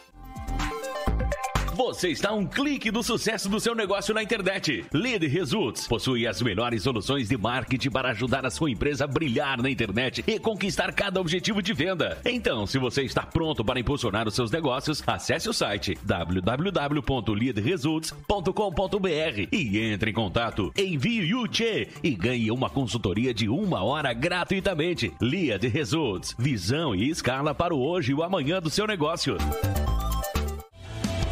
A Tietur, agência de viagens, trabalha com as maiores operadoras de turismo do Brasil e da América Latina. Somos parceiros credenciados pelo grupo Decolar, CVC, entre outros. Temos à sua disposição passagens aéreas, pacotes de viagens, cruzeiros marítimos e muito mais.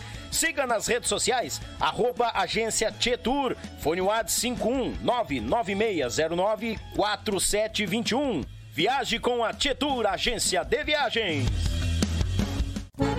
Tua banda ainda não tem videoclipe? Então faça contato com a Bó Produtora.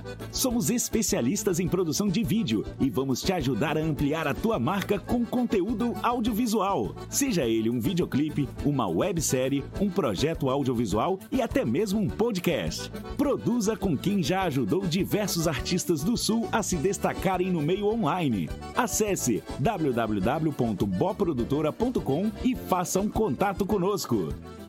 Tchê te prepara para premiação de abril do nosso sorteio. O terceiro prêmio é um kit bueníssimo da erva mate vir, mateira, ervas e muito mais. O segundo prêmio fica por conta da Pense Madeira, ou o kit de churrasco, ou a tábua de gaita, ou a tábua de violão. E o primeiríssimo prêmio por conta dos nossos artistas, uma faca do Grupo Os Mateadores, um CD do Edio Bilhau e os Caranchos e uma bomba do Expedito Abrão e os Campeiros. Não vai chupar bala, tchê. Vem no Pix aqui no canto da tela, pois que é o seguinte, um número 20 pila, dois números 30 pila. Serão três premiados final deste mês. Não vai chupar bala, bagual velho. Vem pro sorteio do Yulche Podcast.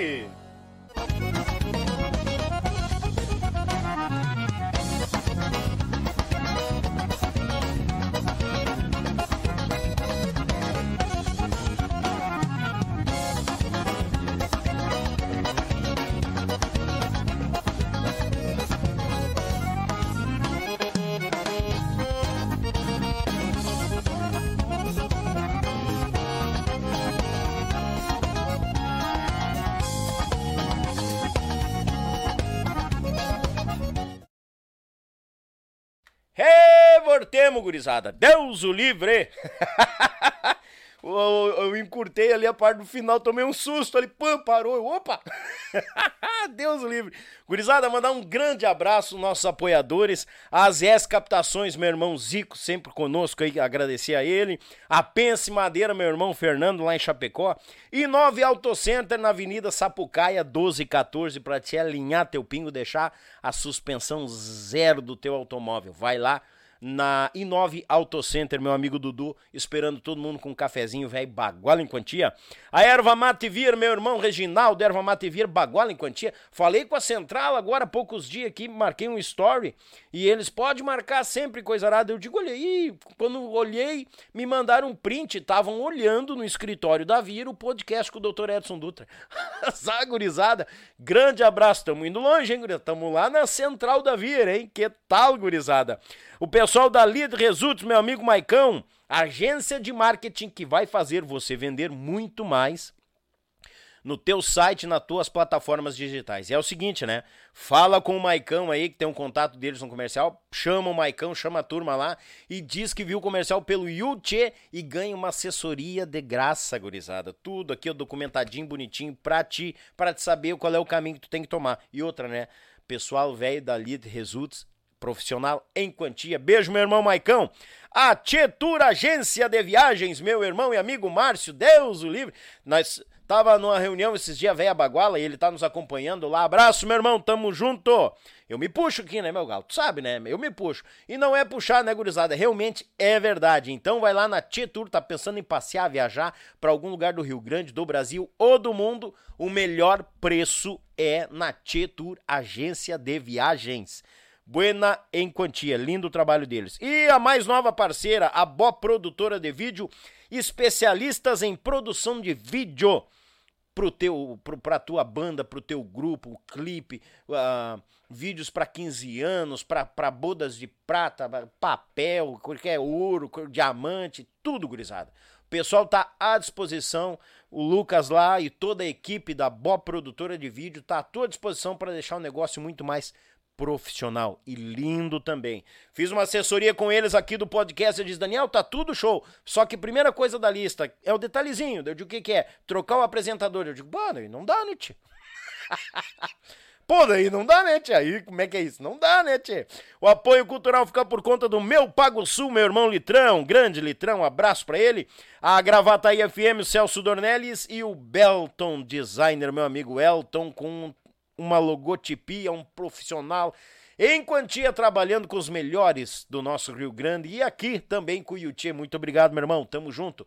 Grande Elton da Belton Design. Gurizada, quando eu falo essas pessoas, eu peço encarecidamente que vocês sigam nas redes sociais. Se tu sabe de alguém que precisa de algum desses, desses trabalhos, uh, divulgue, fale para essa pessoa que precisa, porque estão aqui nos apoiando de coração. Então a gente, é o mínimo que a gente pode fazer é pedir encarecidamente que vocês sigam eles nas redes sociais, aqueles que estão conosco, nos apoiando aqui, mantendo o projeto em pé Obrigado de coração a cada um de vocês, tá bom, gurizada? Te inscreve no canal, taca ali o dedo no like, porque aqui é assim, né, meu galo? Tu não tem paciência para duas, três, quatro, seis horas de podcast? tem os cortes saindo todo dia, né? Ali bem acolheradinho, Deus o livre.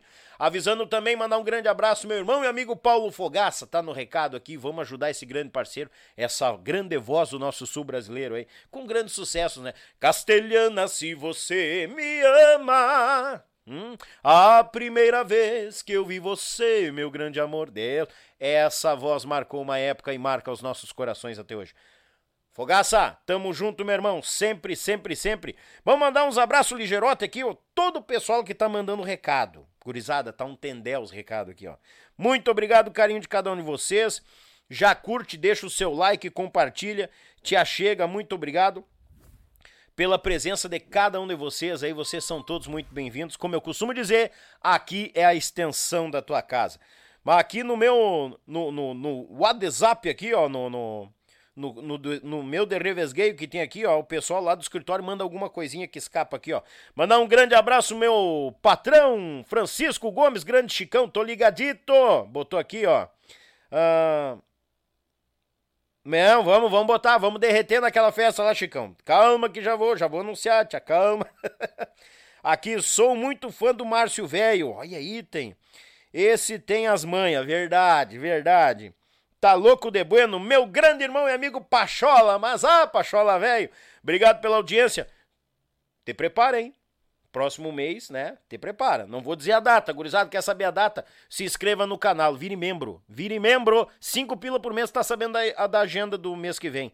Itabagual. Baguala em quantia. Mandar um grande abraço disso que foi um estouro. Alô, Curitiba, minha segunda maior audiência, né? É Porto Alegre, depois vamos para Curitiba, viemos a Florianópolis e vamos para São Paulo. As capital estão bombando, bombando aqui na audiência e o YouTube larga tudo pifado, é verdade. Vou mostrar para vocês, gurizada.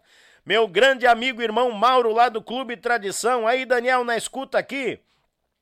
Ah, quando estourou o Tio Tá Louco nas rádios, na Rádio Clube de Curitiba, rodava até seis vezes ao dia. Talvez nem o Márcio tenha noção do quanto que foi sucesso essa música. é verdade, verdade. Baita abraço, obrigado, meu irmão, tamo junto. E avisando lá, ó, que amanhã tem os mateadores no Clube Tradição, Fandango Velho Botado. Ó, vai ter os mateadores no Clube Tradição. O meu Pago Sul vai estar tá lá registrando a presença de todo mundo, filmando, gravando, coisa linda em quantia, tá bom? Ó, diz ele que vocês podiam vir juntos. Já é o que o Beto pegou do caminho, senão eu subia, claro que eu ia, mas capói que não. Abraço, Mauro, tamo junto. Meu amigo Nélio lá de Passo Fundo, obrigado Nélio pela audiência, Mazá Bagual. Muito obrigado, Bagual Velho. Meu amigo Leandrinho também, obrigado pela audiência tua, meu galo. Mandar aqui, ó, um chasque velho Bagual pros amigos do meu amigo Davi, Mazá, Davi Velho, os netos do velho na audiência. Obrigado, gurizada, tamo junto.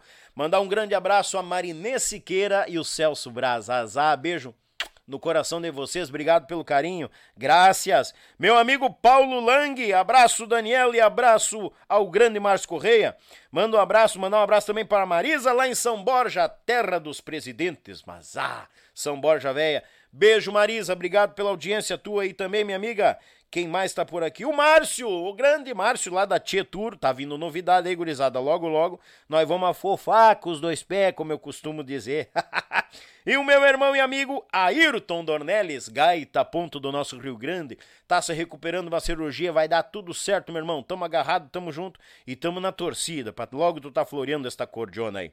E palanqueadito por lá, quem mais tá por aqui? Renan Finamor, mas ah, Finamor, velho, aquele abraço, beijo no teu coração. Brigadão pela tua audiência, audiência de cada um de vocês. Gurizada, o Chicão tá por aqui, ele tá me fiscalizando e é lógico que eu vou falar desta baita festa que vai acontecer dia 7 de maio. Atenção, povo de São Paulo e região, te liga neste convite que eu tenho para vocês, mas antes do convite eu vou fazer um outro pedido, que antes do convite, ó, o sorteio gurizada é quinta-feira que vem participe porque tem o terceiro prêmio, um kit bueníssimo da erva mate vir, tem térmica, ervas, copo para tererê. O segundo prêmio tu escolhe, olha só, tem o kit de tábuas do Yuchê, tem a tábua em formato de violão e a tábua em formato de gaita. E o primeiríssimo prêmio é um CD do Edio Bilhalva, grande parceiro nosso, uma bomba lindíssima do Expedito Abrão e os Campeiros, grande parceiro, e uma faca lindaça do grupo Os Mateadores. Daniel, como é que eu participo? Muito simples. Um número 20 pila, dois número 30 pila. Faz o Pix para nós aqui no canto, o pessoal do escritório vai receber tua notificação e vai cair aqui. Ah, mas daí como é que é os números, Daniel? É uma lista. Que nem ali agora, se tu comprar dois números, tu fica com o 37 e o 38. Aí vem outra pessoa pela ordem fica com o 39 e o 40. E assim vamos indo, vamos indo. Estamos evoluindo. Logo, logo, se Deus quiser, a gente vai poder, ó, gurizada, escolham os números. Aí nós vamos estar tá pifando. Bonito em quantia. Mas por enquanto é assim, tá, gurizada? Mandou, entra na lista, finca ali fogo. Um número 20 pila, dois número 30 pila. Te achega porque tá vendendo mais que pastel em cancha de carreira. Tchê, aquele convite agora, oi Chicão, alô São Paulo, alô Itapecerica da Serra, dia 7 de maio, a partir das 11 horas, a Festa Gaúcha, no Ginásio Municipal de Esportes, é lá em Itapecerica da Serra, mais de 140 anos de idade dessa cidade linda, aonde muitos gaúchos estão est estão posando, morando, pegaram como rancho essa linda terrinha de Itapecerica na Serra. E a animação fica por conta daqui, meu galo velho. As atrações, Nando Rodrigues, Grupo Cordiona Fanangueira, e eu vou estar tá lá, Bagual. Vou estar tá lá fazendo um show para vocês, cantando umas marcas, contando os causos, abraçando todo o pessoal de Itapecerica da Serra, São Paulo, toda a região. Hoje falei com o gaúcho da Transsemen lá, que é do ladinho, também vai se fazer presente. A entrada é apenas um quilo de alimento não perecível. Você é muito bem-vindo na Festa Gaúcha, lá em Itapecerica da Serra. Itapecerica da Serra, a partir das 11 horas no dia 7, no ginásio municipal da cidade. Você é muito bem-vindo, Bagual. Aí, gurizada. Márcio, quer mandar uns abraços aí, meu galo velho? Ah, eu tenho muito abraço pra mandar. Não, manda, manda. Fica fogo pro pessoal que tá nos acompanhando aí. É, tem muita gente que acompanha a gente, muita gente importante na vida da gente. É verdade. Que muitas vezes não aparece.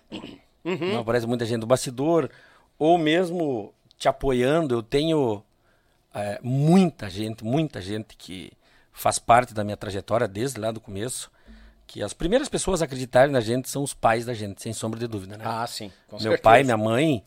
E, é, eu acho que o meu pai sempre teve essa visão assim que eu tinha que ser músico e o meu caminho era para esse lado. E quando eu falo às vezes uh, o povo dá risada que eu aprendi a animar baile, aprendi a ter a percepção com o meu pai que não é músico. eu ficava tocando ele ficava lá debaixo. Tia, tu tá mexendo a cabeça demais pra esse lado aqui, meu galo. Aí, não, não, não, não. E outra coisa, e o pai não é músico, não é gaiteiro. Aham. Uhum. Eu tava tocando assim, baixava demais a cabeça. Levanta essa cabeça, rapaz. Ele me raiava. Ah, um é. dia que você viu o gaiteiro ficar com a cabeça fincada no teclado. Essas coisas eu aprendi tudo com meu pai, que não é música. Então, como tantas pessoas, a minha família, a minha esposa, que a gente tá há 25 anos juntos, é uma pessoa que sempre. Quando os caras me perguntam, ah, quem é o teu ídolo? Cara, minha mulher. Minha mulher, sou fã dela, vivo dizendo isso pra ela. Minha mulher é aquele, é o ponto de equilíbrio, assim uhum. na minha vida. É tanto com a nossa casa, com a nossa família, com os nossos filhos, assim, porque eu sou muito explosivo, muito. Tia? E ela já é mais calma, ajeita tudo, puxa aqui, puxa lá. Mas acima de tudo, sempre teve junto comigo na hora boa, na hora ruim. É, isso é importante. Ela sempre, sempre teve junto comigo. Então, eu acho que a, a base de tudo é a, es- a estrutura familiar, eu acho que é muito importante para qualquer, porque a gente não consegue ser uma coisa no pessoal e outra no profissional. É muito difícil, cara. É. É muito difícil. Também, ah, sempre tive muita sorte, Daniel. Todas as bandas que eu passei, assim, que é o que eu vivo hoje, com o Márcio Correia e Grupo Gauchismo, que é a banda que eu tenho há nove anos. Nove anos já, cara. E essa formação tem oito anos. Oito anos essa formação. Só que agora entrou mais um na banda, que é o Gabriel Pereira, que tocava com os mateadores, inclusive. Que gravou com os mateadores, o gaiteiro. Então a gente resolveu de colocar duas gaitas. Aí eu tenho na banda duas gaitas agora. A minha turma. É, isso que eu te digo é uma base familiar. Sim. Mas o nosso convívio é sem demagogia nenhuma, é muito bom. A gente tem prazer em estar junto. É, o Jone, que é meu sócio na banda e é o baixista e cantor da banda também, é meu compadre. O Jair Medeiros, que é um dos maiores músicos que eu conheço, sem sombra de dúvida. É, compadre do Jone. O Gringo, que é o Batera, e o Tita, que é o nosso gaiteiro, tocaram anos juntos. Então, a gente tem uma amizade e o Gabriel ah, ah, chegou na banda agora, ele é o mais novinho da turma, tem 26 anos, mas tanto que o apelido dele é veinho. Porque ele parece um veinho, é que nem nós, assim. nós é uma banda de velho, rapaz. Então a gente é tudo cheio de mania, mas a gente tem um convívio maravilhoso e eu agradeço muito a Deus por estar vivendo com pessoas assim que me fazem muito bem, que somam muito na minha vida, Acredito. não só musicalmente, Sim. mas como ser humano, como cidadão, assim. Então, é, os meus agradecimentos, primeiro de tudo, é para minha banda, para os caras que somaram na minha vida ah, de alguma forma ou de outra, que a vida da gente é uma eterna escola. A gente sempre, aprende com todo mundo Verdade, verdade. Concordo. a minha família e, claro, as pessoas que sempre acreditaram em mim. Sempre muita gente acreditou em mim. E quando eu faço uma coisa, quando eu, vou, eu tenho um projeto, alguma coisa, principalmente ligado à música, eu a maior responsabilidade que eu tenho é com essas pessoas, o que, que elas estão esperando. Porque quando as pessoas acreditam em ti, tu não pode, pelo menos, tentar não decepcionar elas. Sim. Esse é o grande fundamento. Então, o meu agradecimento vai para toda essa galera que me trouxeram até aqui e me fizeram o que eu sou, sem sombra de dúvida. É o principal de tudo, né? É, é o pessoal que a gente mais convive muitas vezes, mais que a nossa própria família Com em certeza, casa, né? Com certeza. Que show, cara. Ô, voltamos à vaca fria, como diz. Voltando à vaca fria. Uma marca. Cara, eu não sabia, tinha ido pro corpo e alma, Mas cara. credo, rapaz. E conta até há isso. poucos dias, Ah, o, fazia muito tempo que eu não falava com a gurizada e o Fernando, que é o, o- o tecladista da banda, Uhum. que é um dos proprietários também lá, um querido. Bah, eu fiz uma amizade fora do comum lá com a gurizada. E a minha entrada na banda também foi meio estranha. Porque a gente, no tempo dos quatro Galdeiros, a gente tocava muito em bailão e fazia muita dobrada com banda.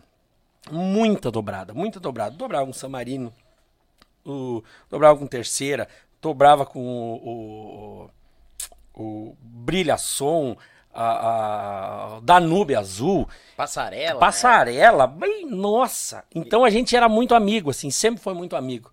A galera, eu sempre tive muita amizade com a galera das bandas também. Primeiro porque eu sou doente por banda. sou doente por bandinha. Sou, sou apaixonado. É um ritmo que eu adoro. É um, um tipo de música maravilhoso. E quando eu saí dos Quatro Caldérios, ah, eu tinha uma amizade muito grande já com os guris do Corpo e Alma. A gente tinha uma ligação muito grande, assim. Porque tocava junto. E tanto que num disco, ah, o disco anterior à minha entrada lá na banda, o Irani, meu compadre, que na época não era meu compadre, era o vocalista do Corpo e Alma. E eles lançaram um disco ah, e ele me convidou para participar com uma música junto com ele. Com eles no disco. E eu participei. Aquilo estreitou mais ainda a nossa amizade. Né? Porque a gente, como eu disse, a gente vivia fazendo dobradinha junto, se encontrava nos lugares e estava jantando junto, jogando bola e tomando cerveja, jogando cacheta também, né, Tiago? Ei, tinha uns cacheteiros lá que eu vou te contar. Meu. Bicharia, cacheta. Rapaz, e aí eu saí dos quatro Galdérios, quando saí, voltei pra casa. No mesmo Sim. final de semana, naquele tempo tinha o MSN. Bah, MSN. Tinha, mas, mas como a gente ficando velho, rapaz. tinha o MSN. Pior, E eu cara. entrei no MSN, que o MSN era o WhatsApp de hoje, né, tia? É. Era o MSN. Tu entrava, pum. E aí o. O Ayrton Eichelberg, que é um dos proprietários do Corpo e Alma também, acredito que seja até hoje, Uhum. que é o Cadiaco, o apelido dele. Cadiaco. O Cadiaco. E aí o- a gente era muito amigo, tava sempre conversando. E o Cadiaco diz assim, Piá, ah, onde é que vocês andam? Onde é que estão esse final de semana? Isso era no final de semana. Sim. E o Cadiaco diz, perguntou pra mim, né? Eu disse, não, tô em casa. Ué, não tô tocando? Tinha saído da banda lá. O quê? Saiu dos quatro cadernos? Saí? Mas tu não era dono? Sim. Eu era sócio. Mas saí. Mas o que tu fazendo, homem? Tu vai pra quem? Pra onde é que tu vai? Eu digo, não, não vou pra nada. Eu saí porque eu saí. Ah, não. Tu não quer vir tocar com nós, Pia? Eu digo, mas você tá louco, homem? Não, é sério, é uma coisa diferente. O Cadiaco muito visionário, muito louco da cabeça. Sim. Não, homem, venha, venha tocar com nós. Eu digo, mas tá louco, homem? Mas o Iranita aí tem vocalista. Não, nós queremos botar dois vocalistas. Eu já tava com a ideia de botar dois vocalistas. Não, não, não, não, não, vem. Eu acho que naquela semana ou na outra semana, não venha pra cá pra nós conversar, homem, pelo amor de Deus. Porque a gente era muito amigo. Sim. A gente já tinha uma amizade muito grande. Tchum, me larguei. pra 3 de maio. Me larguei pra 3 de maio. Batemos um martelo e digo, vou tocar com os piá, porque eu sempre fui muito fã do Corpo e Alma. A história do Corpo e Alma é uma história maravilhosa. Ah, tá louco, eu sempre fui muito fã do Corpo e Alma. Rapaz, resumindo, batemos o martelo e fui tocar com os piá. Mas uma turma maravilhosa, maravilhosa. Eu tenho muita saudade deles, assim, porque a gente convivia muito, jogava bola e fazia churrasco. E, nossa, era um convívio muito bom. Ficou um pouco longe pra mim, porque eu morando em Santa Maria, a banda é 3 de maio. Cara, eu vim e voltava toda semana e a banda toca muito, o Corpo e Alma sempre tocou muito, né? Então a gente saía viajar na quarta-feira, quinta-feira e voltava só na segunda, terça-feira. E eu chegava mortinho, ainda tinha que pegar e voltar pra cá, aquilo começou a me judiar. E bem na época foi quando nasceu meu filho, meu primeiro filho, o Natan. Na época eu já comecei a pensar em tirar o pé um pouco, mas aí a gente gra- eu gravei um disco Corpo e Alma lá ainda.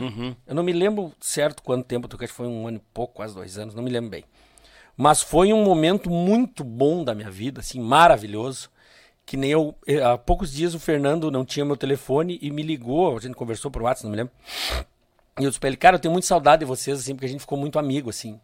Criou uma irmandade. Nossa, nossa, É eu legal tenho isso. muito orgulho em dizer que eu fiz parte da banda e passei pela banda pra mim. Que é um mundo completamente diferente também do nosso mundo do- do- da gauchada. Sim. Eu já estava mais acostumado porque a gente tocava muito bailão com os quatro galdeiros, mas foi uma, uma, um- uma escola, um aprendizado muito bom pra mim também. É um leque de saber, de É, saberes novos. Exatamente, é uma lavoura nova que, É, bom. que tu tá aprendendo a colher, aprendendo e ensinando muitas coisas a gente passa também, mas como mais aprende do que ensina. Sim, Então normal. foi muito bom pra mim. A minha passagem no Corpo foi maravilhosa, sem dúvidas. e aí, rapaz, eu saí Hum. e ainda foi uma graça que quando eu saí, os guris, falei pra eles, ó, pessoal, eu quero me desligar da banda, por isso, por isso, eu tenho outros projetos, outras coisas que eu quero fazer. E o Carmo, que é um dos proprietários da banda, um querido no último grau, ele dizia, você não vai sair, piá. Ele Você não vai sair? Eu digo, não, eu vou sair, Chico. Eu vou sair, rapaz. Não tava levando fé. Querido, no último grau. E aí, tá. Não, eu vou sair. E aí os guris já tinham entrado em contato com outro vocalista, Uhum. que na época quando eu tive lá era eu e o compadre Irani, os dois vocalistas da banda. Na. Era eu e o Irani. E aí eles já tinham entrado em contato com outro, já tinham achado outro cara. E aí, que era o César. Só que o César tinha uns contratos pra cumprir também com a outra banda que ele tava. E aí eu digo, não, cara, eu fico o tempo que precisar. Não tem problema. E aí, tá, tal data lá, o César vai ser liberado. Beleza, eu ia tocar meu último final de semana com a banda. Tocamos final de semana, tomamos uma gelada, me despedi de todo mundo, aquela coisa bacana. E eu tô chegando em casa assim, eu digo, ah, vou dar uma descansada, bem faceiro. Cheguei em casa, tirei aquelas malas e colchão, e coisa, tudo. Destampei uma cerveja, mas tirei bem pra trás o caixão. Tocou o telefone. Eu olhei o Fernando do Corpo e Alma, digo, mas... Toquei. Piá, tu vai ter que voltar, Piá. O César vai ter que tocar mais no final de semana. Ela disse, mas esse Jaguar... Só cheguei, troquei as roupas de mala voltei, já saí viajar no outro dia, homem. E ainda viajei mais um final de semana com os guris. Capaz. Mas muito bom, a gente sempre teve um contato muito bom, uma turma, uma gente muito honesta, assim, gente do bem. Sim. Sabe, foi muito bom conviver com eles lá, sem Ah, dúvida. só imagino. E rapaz, daí eu saí de lá, Daniel. saí do corpo e alma e digo, vou dar uma parada com a tal de música agora um pouco. Lidar mais com o estúdio. A saída do corpo e alma por causa do Piá. Nascimento É, do Piá, tá mais o, perto o principal família, foi casa. isso, é. Que ia nascer o Piá e TTT, aquela coisa tudo, eu queria ficar mais por casa um pouco. Uhum. E daí, nesse meio tempo, eu fiquei mais produzindo no estúdio, né? E aí, nesse meio tempo, eu e meu compadre Berê, a gente sempre, nunca perdeu o contato. Sim. A gente nunca perdeu o contato. E aí eu digo, cara, eu vou gravar um disco. Comecei a fazer um disco lá. Mas um saladão também, assim. Meio de tudo um pouco. E um dia o compadre tava por lá e digo, Bê, vem pra- aqui pra Santa Maria nós comer uma carne, passar o final de semana comigo, compadre. Vou! Você largou, nós tomamos um- um- umas, umas groselhas por lá e começamos a conversar. Eu digo, tio, o que, que tu vai fazer, compadre? Pois é, nós temos tinha que tocar, vamos começar para tocar, rapaz. Mas, mas, pois é, tem que tocar, homem, tem que tocar. Vamos fazer um disco. Eu disse pra ele. Mas será que. Vem, fazer um disco só monetarizado, rapaz. Temos tudo na mão. Subimos fazer música, cantar e tocar gaita. E temos um estúdio aqui, vamos fazer esse disco uma vez. Mas era, nós tinha que fazer um disco. Não, então vamos fazer o seguinte. Eu tô com esse meu disco aqui, quase tudo pronto, instrumental. Nós mudemos uma peça aqui, outra colar. Vamos pegar esse disco pra nós. Vamos lançar eu e tu. Lançamos um disco eu e ele. Meio de qualquer assim, também. Lançamos. E aí, rapaz, a gente, todos esses anos de, de, de baile, de TTT, a gente tem muito amigo. Sim. Amigo dono de casa, amigo empresário, amigo patrão do CTG. E começaram, que nem aquela história, nós estávamos conversando no bastidor. Tchê, não quer vir fazer um showzinho pra mim aqui, tchê? Tocar no Ribeirinho? Tchê, mas eu vou. Ah, é, é. É aquilo que nós estávamos conversando. É o que aconteceu contigo. Tchê, quer vir tocar um bailinho aqui, tipo, nós aqui, tipo, o povo tá com saudade de ti aqui, vem aqui ver nós comer uma carne, tocar umas gaitas, depois tu vai embora. E começou a pintar, começamos a fazer show. Eu e o compadre Berê. Começou, nós montamos uma banda e começamos a tocar. E começamos a tocar, só que daquela pouco nós já estava tocando bastante também. Eu digo, ah, não, compadre, vamos parar. Então vamos parar com essa pasta. Vamos parar. Aí parei uma dupla também. Tocamos acho que um ano e pouco. Aí eu falei, tchê, vamos, vamos dar uma parada. Uma parada e deu uma parada. Mas nós continuamos fazendo música com o compadre sempre junto. E daí, eu tava na volta das casas de novo. Eu já tinha voltado a fazer festival, que é uma coisa que eu adoro. Festival nativista. Começado a participar do festival, compor e gravar coisas com essa linguagem e para este mercado, que é o mercado do festival. Daí, o Johnny André, que é o meu, meu compadre que toca comigo na banda hoje, que é meu sócio, a gente quase sempre tocou junto em festival. O Jair Medeiros também, a turma eh, quase a mesma, assim, com o Sérgio Rosa. Nós tínhamos uma parceria muito grande ali de festival, com vários compositores. O Jaime Brum Carlos, que também é um dos maiores para mim, maiores compositores. Ah, e a gente começou a fazer música, fazer música, fazer música, começou a passar em festival, começou, e de vez em quando nós enroscávamos uma linha, ganhava um prêmiozito aqui, outra colar, e começou, Começou a pegar gosto É, também. começamos a pegar gosto, porque eu já tocava festival lá nos primórdios do planeta, aí por causa da função do, do, do, do- do baile, eu tive que abandonar o Sim. festival. E aí eu consegui fazer isso de novo, que era voltar a tocar festival, voltar a fazer minhas pescarias, que é uma coisa que eu gosto, voltar a jogar meu futebol, comer carne com a indiana, ficar na volta, tá? conviver mais com a minha cidade, assim, Sim. E, e poder aproveitar um pouco mais. E daí, a nossa banda começou, na verdade, porque o Joane é de Dom Pedrito, o compadre.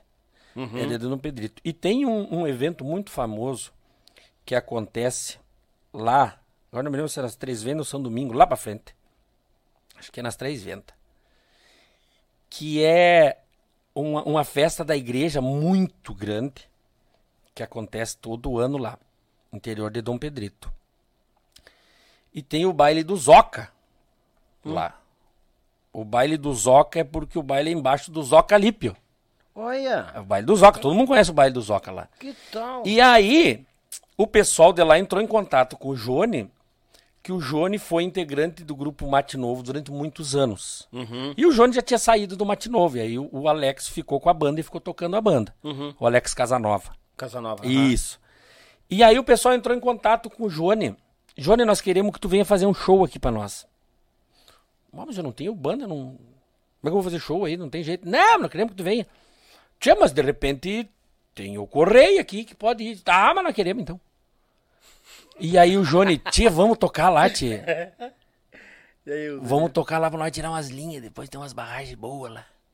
Vamos, A vamos lá. ideia não era nem tanto Vamos lá, tocar, mas é. pegar a pescaria depois. Pegar uma barragem por lá e tirar umas linhas e trazer umas bucudas. Entendeu? É. Vamos. E aí disse, tchê, não precisa montar uma banda, vamos pra lá. Vamos. Então o João é baixista, fazia a gaita. Aí o cunhado do Jônio, o Cabeça, que é baterista, foi nosso primeiro batera da banda. Foi ele. Volney Martins, lá de Santa Maria, guitarrista, que tocou comigo muitos anos e meu parceiro de um grande produtor e um grande músico também. Nós trabalhamos mais de 20 anos juntos. Sim.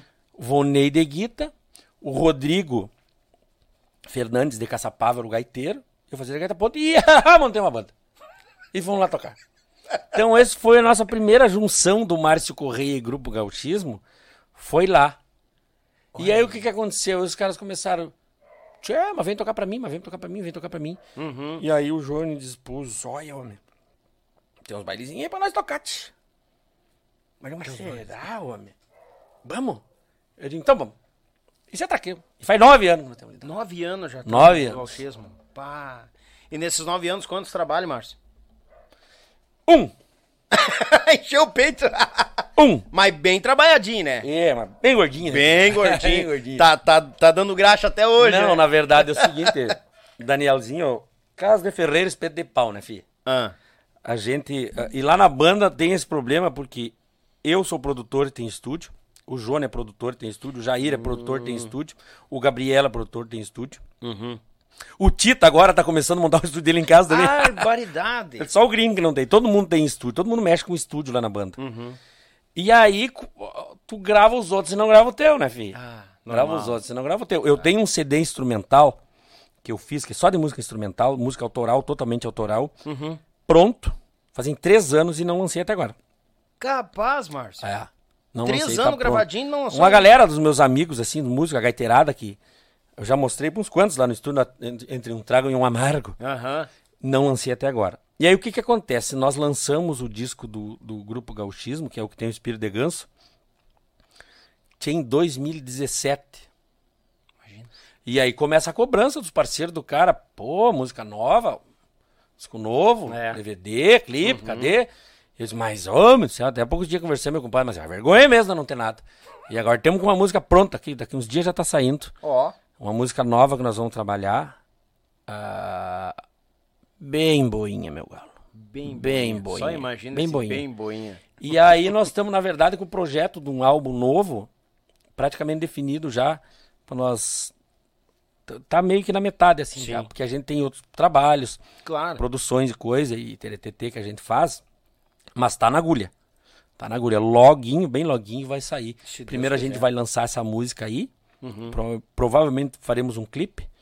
É, e temos no, tamo na volta aquela de lançar só o CD, ou só em plataformas, ou fazer com imagem também. Sim. Temos, temos discutindo, mas logo, logo tá saindo coisa nova. Tem, tem que vir bata. Ah, aquela, o espírito de ganso micharia, bota a marca boa. É, Aquele graças a Deus foi muito CD bem Bom aceita. pra caramba, muito bem aceita. É, bem dançável, bem pra mexer aquela engrenagem principal que é a sala. A proposta da gente é essa, né? É, muito bom. A proposta é pra dançar muito mesmo. bom.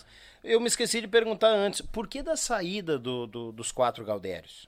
Por que, que eu saí dos É, quatro Galdérios? saiu dos quatro, quatro Galdérios. Cara, na verdade é o seguinte. Porque dos quatro Galdérios foi pro Corpial, mas não tinha É. chegado o Piá ainda. Não, não tinha ainda. É. Por uma série de coisas. Porque a gente tava ah, viajando demais. Demais, demais, demais. Mesmo, assim. Tocava muito. Muito, muito, muito, muito, muito. E aí nós, automaticamente, as ideias de projeto, de ideias musicais, ideia de estilo, era tudo eu e o Iberê que a gente montava Uhum. De ah, o desenho tem que ser assim, tal coisa tem que ser assim, era tudo a gente que projetava. E só que como era demanda, a gente vivia na estrada demais. Aí tu tem que muitas vezes ah, chamar uma equipe para fazer isso, chamar outra equipe para fazer isso, chamar É. outra equipe para fazer isso. E aí muitas vezes as coisas acabam não saindo como tu planejou. Ou se- não que seja que tenha sido esse o motivo Sim. da minha saída, Sim. mas são várias coisas assim que. E eu também já achei, já estava achando que eu tava na hora de eu fazer alguma coisa diferente também. Uhum. Eu tava nos quatro Galdérios, eu fiquei ali de 2000 a 2009, 2010, se eu não me engano. E depois eu voltei pros Quatro Galdérios, né? Teve um retorno, né? Tive. Sim, sim. Foi né? depois do Corpo e Alma. Aí nós montamos o projeto, eu e o compadre Iberê, que era o do show, aquele que saiu sem querer também, Uhum. que é o do disco, tudo sem querer, tudo meio. E aí, naquele meio tempo, eu voltei pros Quatro Galdérios. Voltei pros Quatro Galdérios quando o Gilberto tinha comprado a banda lá. Uhum. E a gente muito amigo, eu e o Gilberto. Claro. Ele me convidou pra voltar pra banda. Porque ele queria reativar e taratata, e achava interessante que eu tivesse na banda, porque eu tinha muito estilo da banda, porque era a gente que tinha criado É. O registro, a voz, a isso. gaita, tudo ali, É. né? Não tem, né? E daí, voltei. Voltei quando o Lima comprou a banda. Uhum. Eu voltei, a gente se acertou, eu voltei pra lá, mas eu já tava, já segui aquele meu pensamento no sentido de fazer uma coisa diferente, viajar pouco, entendeu? Ficar, tirar um fim de semana, no mínimo, pra ficar em casa. É que devido a que todo aquele correrio que tu, que tu presenciou, começou a pesar a questão do filhote em casa, Tudo. família, amigos, tudo pesa tudo, isso aí. né? tudo, tudo. E aí, a, a maioria, cara, a maioria dos músicos que tem uma, um- uma trajetória meio longa que nem a gente tem na música, Uhum. Tu vai começando uma hora a pensar em começar a tirar o pé, a não viajar tanto, Sim. a poder... Cara, vamos sábado lá jogar uma bola e comer uma carne. Tu não pode. É. E a realidade dos conjuntos é essa. Entendeu? Eu já vinha com esse pensamento assim. Tanto que a gente já tinha combinado previamente, eu e o Gilberto, dele reativar a banda, que eu ficaria no máximo dois anos. Tocando com ele, ajudando, é. Já entrou estipulado o tempo Sim, a gente já ia havia ficar. combinado. Porque ah, ele queria reativar a banda e reativou com maestria, que a gente gravou, que foi quando eu gravei o disco do Florenda Cordiona lá daí. Uhum. O disco do Florenda Cordiona, que aí estourou a música, é Deus sucesso até hoje. É. Então, aí depois disso que veio essa parte que eu digo, cara, vou achar uma forma de trabalhar que eu... ah, e outra coisa, uma das paixões que eu tenho é o estúdio. 30 anos que eu vivo enfiado dentro do estúdio, porque é porque a gente gosta mesmo, tu tem aquele prazer de estar criando, de estar Sim. é um, uma das paixões que eu tenho é o estúdio. E eu queria focar mais nisso também. E tocar, como eu te disse, tocar, não viajar tanto, poder Uhum. e, e, tá o domingo em casa, comendo aquele churrasco, tá na volta da família, podendo jogar futebol, fazer minhas pescarias, que é É. coisas que eu gosto. Ah, essas coisas, para tu poder viver um pouco mais nesse sentido. S- ah, o, o que única coisa negativa que tem nisso é que tem, a gente tem tantos amigos. Eu tenho muito amigo. E quando as pessoas dizem, é, não enche uma mão, graças a Deus eu encho umas quantas, assim. Que eu tenho muito amigo esparramado tchê, pelo Brasil inteiro. Eu, a, música te oportuniza de tu estar junto com essas pessoas que não fazem parte do teu dia a dia. A música te oferece isso. Entendeu? Tem tanta gente que eu tenho tanta saudade. É, é, gente de Curitiba, de Santa Catarina, ah, do Mato Grosso. Fio, aquele Santa Catarina, Acredito. aquele Paranazão ali. É. Eu tenho muito amigo, amigo, amigos, tu tem gosto de enxergar que, que ah, ah, se não é por tu ir até lá tocar um baile ou fazer um show, alguma coisa, pra tu ter contato com eles e matar um pouco da saudade, se é que saudade você mata, como diria o Jaime Caetano Bravo. se é que saudade você mata, tu poder estar junto um pouco, se não é a música. Tem, eu tenho amigos que me visitam, amigos de longe que me visitam, que vêm me visitar, que mas é mais difícil por causa do teu cotidiano, das tuas obrigações, Sim. do teu dia a dia, tu tirar três, quatro dias para ir viajar e poder ver um amigo teu é mais difícil. E a música sempre nos oportunizou isso. Disso sim eu tenho saudade da, da função da viagem, que é muito desgastante, e tu sabe bem disso. Mas esse lado, o lado dos amigos, de tu poder estar reencontrando as pessoas, que tu só, só consegue reencontrar ali. Uhum. É esse eu acho que é o único ponto negativo assim que eu vejo É. nesse meu novo sistema hoje. É, eu penso dessa forma. O que eu mais tenho, o que eu mais sinto saudade da estrada, não a questão de subir no palco, que isso é uma coisa que a gente tem amor, paixão em fazer isso. Mas é natural, né? É natural. É natural. Mas é as amizades que ficam na estrada. Com Porque certeza. tem gente que trata a gente com tanto carinho, com É. tanto amor, assim, olha, tu tira como um- a tua segunda família. Exatamente. Né? E tão longe, mas mesmo longe, estão ali, estão no podcast, ou estão no WhatsApp, mandam um alô, sabe? Lembram da gente. Isso é bom. Ah, sem dúvida. Isso é bom. Eu, eu, eu me preocupo com as amizades. Eu vou me preocupar com bens materiais quando o caminhão de mudança ir junto no funeral. Me Exatamente, exatamente. Então, esse é o que a gente sente falta. Porque eu viajo mais, a gente toca mais aqui no Rio Grande do Sul mesmo, né? Sim. Até por uma questão de logística e todo mundo ter outras atividades também ali na Tem banda. que pensar na turma toda. Então a gente pensa muito nisso, na logística de, se possível, segunda-feira tu tá em casa de Sim. Não, e a, e a questão que tu comentou da saída do- do- dos, dos quatro Gaudérios, é, tem toda uma questão assim, ó, muitas vezes, como era tu e Iberê, as peças chaves, né, o centro da coisa, ah, tá, beleza, resolvemos assim, beleza. Chegou em casa, quando tu acha que vai descansar, não, tu tem Tem que... mais coisa pra fazer. Tem mais coisa pra fazer. Tu tem uma equipe que vai fazer a capa, o material do teu novo trabalho, mas daí não ficou legal. Tu, ah, faz de novo aqui, faz de novo ali. Tu não te Que desliga, tem que né? discutir se tu tem que comprar uma move nova e tem que não sei o que lá, tu não para, tua cabeça não para nunca. Ou levar um canhão pra manutenção, É. um ônibus pra revisão. É, exatamente. E é, é compreensível isso. Mas graças a Deus continuamos na peleia sempre. Não, nem que seja só cotoco, né, meu Só galo? cotoco, Vamos é. peleando de pampara, mas não sei como é que é. Deus o livre. Tchê, Márcio, te agradecer pela vinda, homem. Bah, sem Mas, palavras. Quero te dizer o seguinte, queria muito, estou muito feliz em estar aqui participando Ai, contigo, Tá louco? porque eu eu realmente eu assisto e o Cheito sabe disso, eu tô por dentro de tudo que É. eu gosto, porque é uma Verdade. linguagem a- a- a- é o nosso mundo, né? É. o nosso mundo da música. Eu conheço todos que tu entrevistou aqui, são pessoas que são do meio Sim. do nosso meio musical. Sim. Então eu queria muito poder participar aqui, graças a Deus deu certo. Mandar um ajuda? abraço muito um especial também meu amigo Evandro Zamberlan, que veio de vaquiano junto comigo aqui, de parceiro. é, veio um grande aqui. compositor, um Olha. grande compositor, grande vencedor de festivais e um mais um grande irmão que eu tenho assim na estrada. Veio Daqui a pouco mais um que vai sentar nessa cadeira. mais um que vai também, vir né? aqui. Na cadeira aqui, né? E tem assunto e música boa, uma É. barbaridade. Mas Deus Barbaridade. livre. Te agradeço, meu irmão. Muito obrigado. É, foi um prazer muito grande participar aqui do Yuchê e tenho a certeza absoluta que muita gente também, a- amigos meus, gostariam de me ver aqui.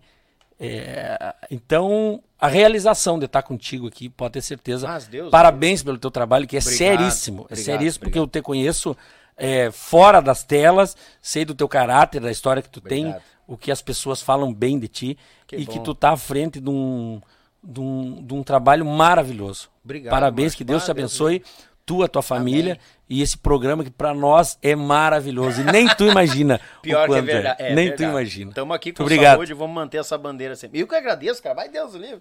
Ei, gurizada velha do céu. Ah, e, que nem eu te contei, né, cara? Muita gente tá faceira com a tua vinda também. Porque Que bom. Um dos nomes mais lembrados de vir aqui também, cara. Que bom, muito Eu obrigado. gosto muito de fazer enquete, porque é o povo que vem chegando que gosta. Então, eu sempre saber quem eles querem ouvir. E, cara, eu, eu vou ser sincero, entre ali, N nomes que aparecem, né? Dezenas de nomes. Tá sempre entre os cinco, Márcio Correia. Que bom, é gratificante pra gente. Quer dizer que a gente plantou coisas boas, né? Graças a Deus. Amém. E, temos que continuar plantando. Continuamos. Nem fogo toco. Nem que seja cotoco, meu velho. Tchê, é o seguinte. Aquele sorteio, velho Bagual, já chega aqui, porque aqui tá Bagual em quantia, tá bom?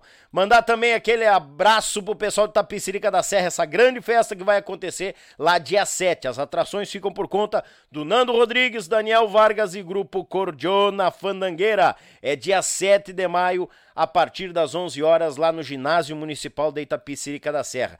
Mandar uns abraços pros irmãos agora aqui, ó. Cadê aqui, ó? O meu compadre Sabiá, grande abraço, tamo junto. O pessoal do Leandrinho, o pessoal do Clube Tradição também. Meus amigos, o Mangueira, lá do outro lado do, do nosso Brasil, velho de Deus, obrigado pela audiência, muito obrigado. Também deu uma espiada aqui, rapaz, mandar um abraço pro Chinchila. Mas a Chinchila, velho, obrigado pela audiência. Me chama no Instagram lá, Chinchila, vamos meter uma prosa nós aqui, hã? É muito bem-vindo, meu irmão, tá bom? Pessoal avisando, tá sem som. Agora veio. Agora veio. Se a carne gurizada que veio o barulho aqui. É boca aberta, né, tia? Boca aberta, faz parte, né? A gente tenta subiar e chupar manga, dá nisso, né? A Subiar e chupar cana, tudo junto. Dá nisso aqui, ó. Troquei até a fruta. A cana pela manga. Tchê, gurizada, que baita prosa, que baita conversa. Agradecer a audiência de cada um de vocês, meu muito obrigado. Né, que o manto de Nossa Senhora proteja cada um de vocês, abençoado, feriado. Se for viajar, se cuidem na estrada, revisa o veículo e finca-lhe fogo. Vamos visitar os parentes, mãe, pai, que são únicos na nossa vida. Tá bom, gurizada? E semana que vem estamos aqui de novo. Tu quer saber da agenda? Bagual, nos segue nas redes sociais. Vai lá na agenda e nos segue porque é bueno em quantia. Mandar aquele grande abraço a AZS Captações, a Pense Madeira, Inove Auto Center, Erva Mativir, a Lead Results, a Tietur, a Bó Produtora de Vídeo, a Meu Pago Sul, Gravata FM e a Belton Designer. Sigam todos eles também nos Instagrams. Esse pessoal que tá conosco aqui, tamo pelhando e batalhando junto. Tá bom, gurizada? Tamo junto sempre. Que o manto de Nossa Senhora proteja todos nós e até uma próxima, se Deus quiser. E eu sei que Ele quer. Feito, tchê!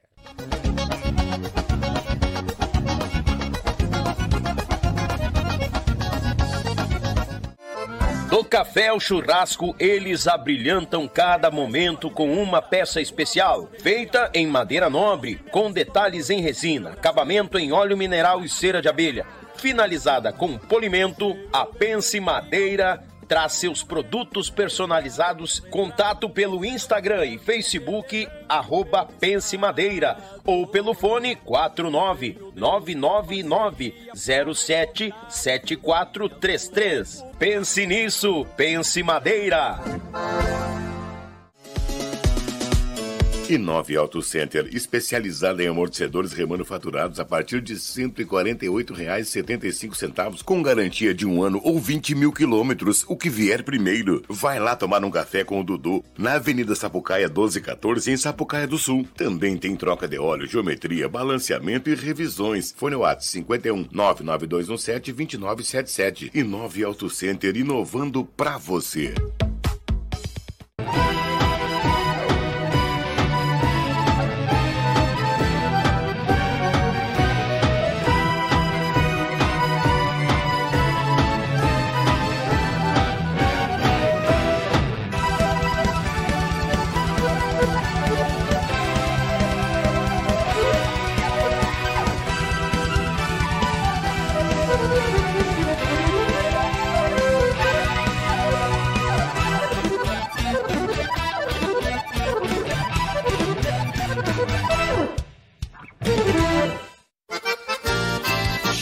Chimarrão de verdade é com erva mate vir. Tem moída grossa, tradicional, com chá, cítricos, nativa, suave e agora com erva para o teu tererê. Erva mate vir. Mais saúde e bem-estar no teu dia a dia. Representante direto vir para Porto Alegre. Reginaldo, pelo 51 991950526. Na sede da tradição.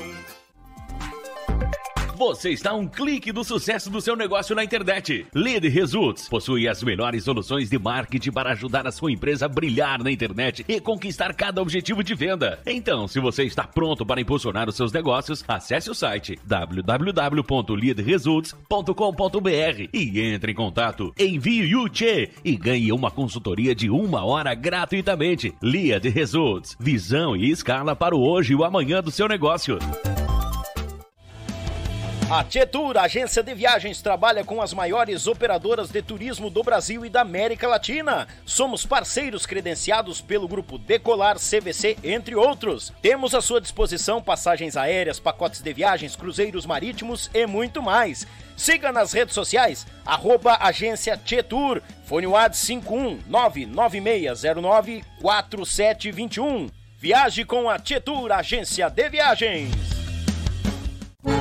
Tua banda ainda não tem videoclipe? Então faça contato com a Bó Produtora. Somos especialistas em produção de vídeo e vamos te ajudar a ampliar a tua marca com conteúdo audiovisual. Seja ele um videoclipe, uma websérie, um projeto audiovisual e até mesmo um podcast. Produza com quem já ajudou diversos artistas do Sul a se destacarem no meio online. Acesse www.boprodutora.com e faça um contato conosco. Tchê, prepara para premiação de abril do nosso sorteio. O terceiro prêmio é um kit bueníssimo da erva mate vir, mateira, ervas e muito mais. O segundo prêmio fica por conta da Pense Madeira, ou o kit de churrasco, ou a tábua de gaita, ou a tábua de violão. E o primeiríssimo prêmio por conta dos nossos artistas, uma faca do Grupo Os Mateadores, um CD do Edio Bilhau e os Caranchos e uma bomba do Expedito Abrão e os Campeiros. Não vai chupar bala, tchê. Vem no Pix aqui no canto da tela, pois que é o seguinte, um número 20 pila, dois números 30 pila. Serão três premiados final deste mês. Não vai chupar bala, bagual velho. Vem pro sorteio do Yulche Podcast. A opinião de nossos convidados não reflete necessariamente a opinião do grupo Yulche Podcast.